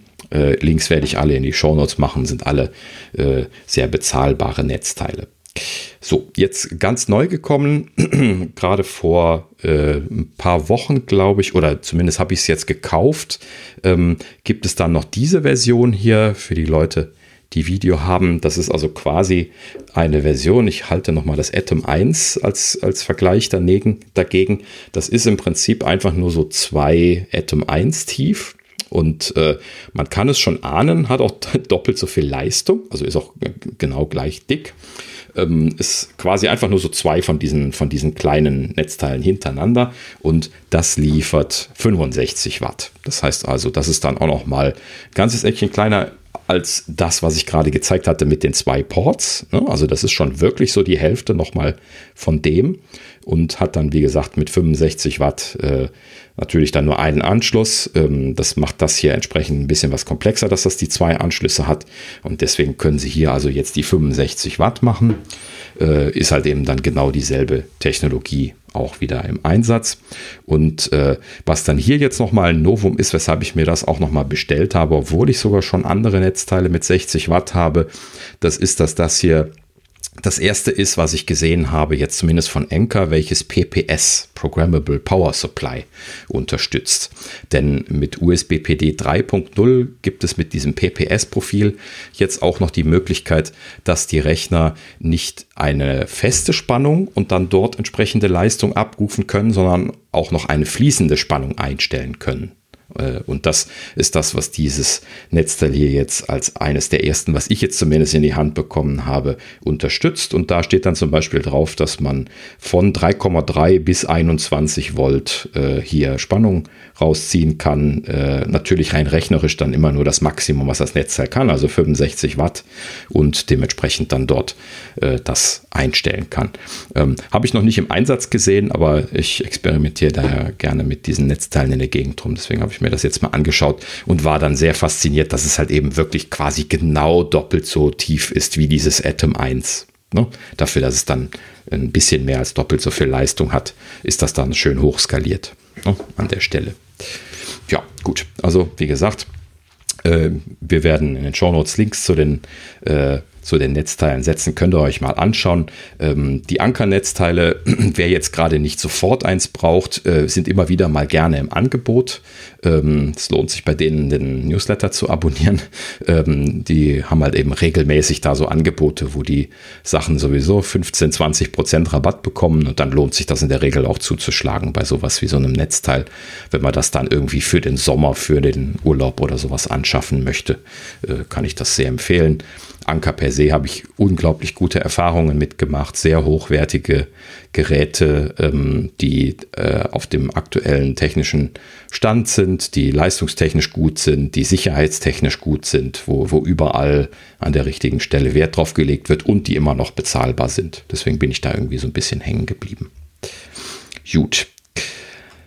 So, äh, noch eine Sache, die ich dieses Jahr äh, mit großer Freude angeschafft habe. Das hat natürlich jetzt auch hier mit unserem Podcast zu tun und mit dem Fakt, dass wir da jetzt einiges an Daten generieren, so pro Woche. Äh, und zwar äh, habe ich mir hier eine Synology Disk Station DS220J hingestellt. Ähm, Im Prinzip ist das äh, für die Leute, die die Synology Disk Stations kennen, im Prinzip so eine der billigsten, die man von Synology kaufen kann. Da habe ich extra quasi was Günstiges kaufen wollen, so als erster Start. Ich hatte vor zig Jahren schon mal eine, eine viel ältere, ähm, die ich aber mittlerweile eingemottet habe, schon seit einiger Zeit. Und ich brauchte jetzt irgendetwas, ähm, wo ich A, relativ viele Daten drauf bekomme und B, wo ich äh, ein bisschen was äh, Fancy-Kram machen kann, äh, zum Beispiel eben Backups in die Wolke synchronisieren. Und da hatte ich dann mal geschaut, was da Synology mittlerweile so zu bieten hat. Und die haben ja tatsächlich mittlerweile zum Beispiel eben Sync mit äh, äh, ne, alles Mögliche drin. Ähm, das ist, äh, weiß nicht, bei ähm, mit Dropbox fängt das an, äh, OneDrive, ähm, so die alle großen äh, Drive-Anbieter. Leider iCloud nicht dabei, ist ein bisschen schade, äh, weil wir so alles andere auch schon über iCloud synken, aber das äh, ist da jetzt nicht unterstützt. Ähm, aber auch zum Beispiel äh, hier B3 von äh, nee, wie heißt es, B2 von, von Backblaze, ne? Ähm, die, die Storage-Lösung von, äh, von Backblaze, was wir ja äh, hier bezüglich unserer äh, Geräte-Backups schon erwähnt hatten. Und äh, die haben zum Beispiel auch sehr, sehr günstige Preise, wo man da seine Daten hochladen und dann quasi ja damit dann eine Sicherungskopie machen kann. Und äh, das habe ich dann jetzt an der Stelle hier mit großer Freude verwendet. Ich habe also hier einfach so ein, wirklich die ja, die günstigste 2-Bay äh, äh, Station gekauft, die ich kaufen konnte. Habe da jetzt eine relativ günstige 4 Terabyte Platte reingehängt. Auch gar nicht mal irgendwie mit RAID 5 oder sowas, sondern einfach mit einfacher Redundanz. Voll mit der Absicht, dass ich das alles in die Wolke spiegeln möchte im Anschluss. Und dann halt eben dieses Spiegeln jetzt hier nach Backblaze eingerichtet und äh, das ist dann so konfiguriert, dass das hier einmal in der Nacht irgendwie Sachen hochschiebt, wenn da was neu drauf ist. Und äh, dann habe ich ja dann damit meine Redundanz. Ne? Also die Redundanz in, im Netz, äh, die, die, das Gerät vor Ort absichert. Ich habe aber damit dann äh, beiderlei Vorteile. Ich habe auf der einen Seite meine Sachen in die Wolke gesynkt und auf der anderen Seite habe sie nicht direkt lokal auf meinem Rechner, habe sie also nicht auf dem Notebook, äh, aber habe sie im schnellen Zugriff, auch wenn das Netz weg ist oder sowas. Ne? So, das skaliert natürlich äh, dann immer nur so weit, wie man Festplatten hat. Logischerweise muss man dann irgendwann Festplatten nachkaufen.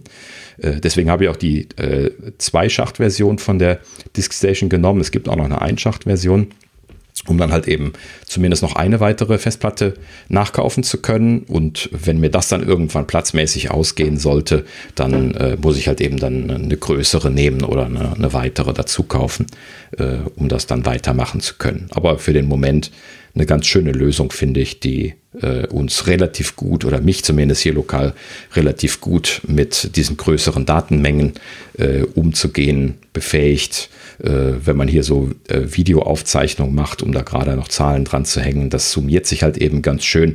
Äh, jede lokale Videoaufzeichnung, wir zeichnen ja hier zu dritt lokal jeweils unseren Videofeed auf, äh, haben jeweils schon äh, 10 Gigabyte plus wenn wir so eine Zwei-Stunden-Folge machen. Und dann hat man dann noch den, den Schnitt und die, die exportierten Versionen und die Audio-Varianten. Da kommt man also auch schnell mal auf, auf 40, 50 Gigabyte pro Folge. Ne? Und dann äh, versteht man, warum das jetzt Sinn macht. ja, gut. So.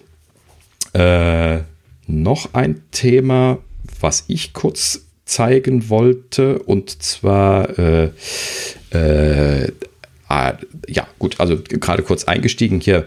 Äh, Töchterchen, äh, sehr großer Lego-Baufan bei uns hier zu Hause geworden. Seitdem haben wir hier eine, eine, eine Menge an größeren Lego-Modellen gekauft und natürlich auch zusammengebaut ähm, mit, mit großer Freude. Und ähm, da ist mir dieses Jahr ein Modell hängen geblieben, was ich ganz kurz mal einmal empfehlen möchte, ähm, welches tatsächlich ein etwas größeres Modell ist. Das hatte ich schon im August gekauft. Das war neu gekommen für 249 Euro, muss man also schon bezahlen wollen.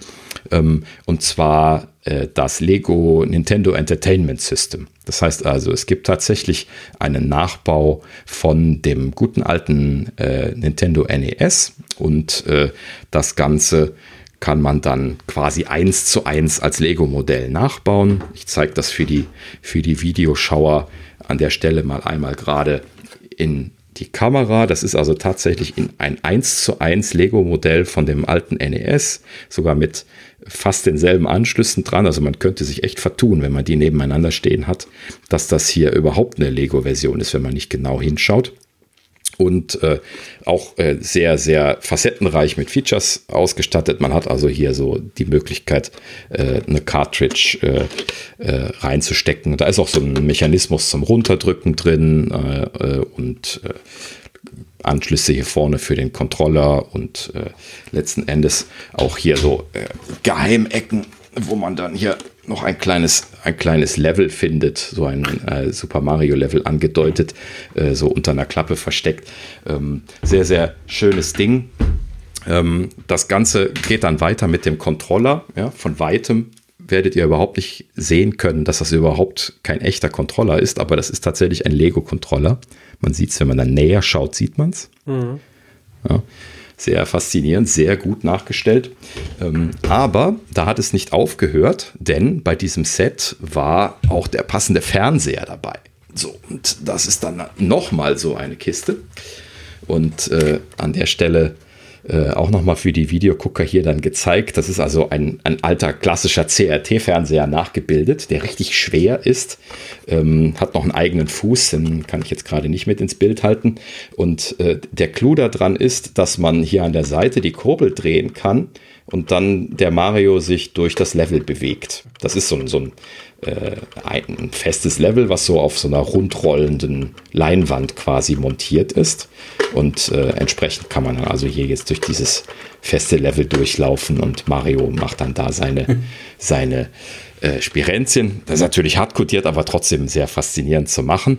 Und äh, letzten Endes, ich zeige es jetzt aus Zeitgründen nicht mehr, aber man kann dann sogar hier noch diesen neuen Lego Mario, diesen elektronischen, noch mit oben drauf stellen. Und hier oben ist so ein, so ein Loch, was man zumachen kann extra für den Mario und da laufen dann so Kodierungslichter, also so Kodierungsfarbplättchen vorbei und der Mario, der macht dann Geräusche zu dem, was der andere unten gerade gerade macht. Wer das noch nicht kennt, das ist das neue Lego Mario System, was es auch noch von Lego gibt, äh, was dieses Jahr neu gekommen ist, äh, wo man dann hier so äh, selber sich Levels bauen kann und so, um mal gerade einmal zu teasen. Er kann also reden und äh, macht dann auch Geräusche und solche Geschichten. Ja, aber das, das ist natürlich ein anderes Paket. Das ist aus einem Starter-Set von, von diesem System, von diesem System zusammengepackt. Ja, gut. Also äh, sehr tolles Modell. Ähm, auch äh, komplexer Bild ist jetzt für ein kleines Kind gar nicht so super toll vielleicht gewesen, aber letzten Endes ein sehr schönes Ding gewesen, das für mich aufzubauen und das dann auch dann mit Töchterchen zusammen machen zu können. Äh, teilweise halt eben Lego-Technik drin. Dieser ganze Inhalt vom Fernseher ist äh, im Prinzip Lego-Technik, was man da äh, montieren muss. Gut. Ähm, ja, so viel dazu. Wer, wer da Interesse hat, kann ich das sehr empfehlen. Im Allgemeinen, äh, ja, in der letzten Zeit gab es einige schöne Lego-Modelle. Man, man, sieht ja auch noch hier hinten meine äh, Landefähre und ich habe ja auch die Saturn 5 hier neben mir stehen. Ich bin ein großer Fan von diesen schönen Modellen. Es gibt immer wieder ein paar Modelle von Lego, wo ich echt sage, so, hm, sehr schön. Ja, muss dann sein. Ne? ja, die Saturn 5 habt ihr auch, ihr zwei, ne? Äh, ja. In der Schublade. die sind wir noch nicht zusammengebaut. Kann ich gar nicht nachvollziehen. ah, ja, gut. Äh, Sie wollen nicht weiter kommentieren, dass Sie noch keine Lust gehabt haben. Ne? Ihr habt das gekauft, als äh, ich, ich, euch erzählt hatte, dass die ausläuft, ne? dieser Turn 5. Genau. Äh, ja, das war ja das Angebot, ne? Ja, genau. Die, also, die war ja noch im Angebot und, ja, und ähm, ich habe sie dann, ich habe sie dann auch weiter verschenkt und ist aber schon aufgebaut bei dem Beschenken. Ja, sehr schön. Ja, also allgemein, wo wir schon dabei sind, dieser Saturn 5 kann ich auch sehr empfehlen. Das ist das beste Modell, was ich habe. Ähm, äh, muss man halt eben mögen. Ist auch äh, ein Meter groß, ne, wenn sie gerade äh, hoch auf dem Tisch steht. Ähm, muss man also auch da stehen haben wollen, aber sehr schönes Modell, wo man die einzelnen Stufen äh, zerlegen und sich anschauen kann und halt eben auch sehr schön nachgebildet ist mit den Tanks innen drin und so, wenn man das aufbaut. Äh, alles eine sehr schöne Sache. Ähm, Gab es jetzt eine Zeit lang nicht, ist aber jetzt gerade neu gekommen, wo wir gerade davon dran sind. Äh, Saturn 5 ähm, kann ich sehr empfehlen, kostet irgendwie 115 Euro oder sowas, glaube ich. Ne? Also regulär. Ja, mit diesem schönen Lego-System würden wir euch gerne ins neue Jahr entlassen und wünschen euch einen guten Start in das neue Jahr 2021, mhm. auf dass es für alle wieder ein bisschen normaler wird. Ja, wollen wir hoffen, dass es langsam wieder bergauf geht. Im Pfarrei ist ja losgegangen, auch wenn sich das noch was ziehen wird. Ne? Ähm, in dem Sinne ist zumindest Hoffnung für nächstes Jahr. Äh, werden noch ein bisschen Geduld haben müssen. Ja, und äh, ansonsten kann man jetzt nur guten Rutsch wünschen oder ge gehabt zu haben wünschen, äh, je nachdem, wann ihr das hört. Und ähm, wir sehen uns dann nächste Woche wieder mit einer ganz normalen Folge, wo es dann auch wieder Gerüchteküche und das äh, typische äh, Apfelgenörde gibt. Und äh, ja, in diesem Sinne, äh, ja, bis zum nächsten Mal. Ja, auch von mir äh, einen guten Rutsch. Ähm, passt auf euch auf. Äh, ich will nicht sagen, das nächste Jahr kann nur besser werden. Das äh, werde ich äh, nach diesem Jahr definitiv nicht tun. Und ähm, obwohl ich ein sehr optimistischer Mensch eigentlich bin, aber ähm, ja, viel Optimismus fällt mir im Moment äh, mit der momentanen politischen Lage und alles nicht ein. Deswegen äh, äh, sage ich es nicht. Ähm, tro kommt trotzdem gut ins neue Jahr, äh, genießt es, ähm, feiert ein bisschen, natürlich in angemessener Regelform und ähm, ja, macht das Beste draus. Das ist immer das Einzige, was man machen kann. Ne? Immer wenn das Leben einem Zitronen gibt, ähm, dann muss man immer fragen, wo Salz und Tequila ist. Das ist ganz einfach. Genau. Und äh, deswegen in dem Sinne, kommt gut ins neue Jahr. Ja. Danke fürs Zuhören. Bis dann. Ciao. Tschüss.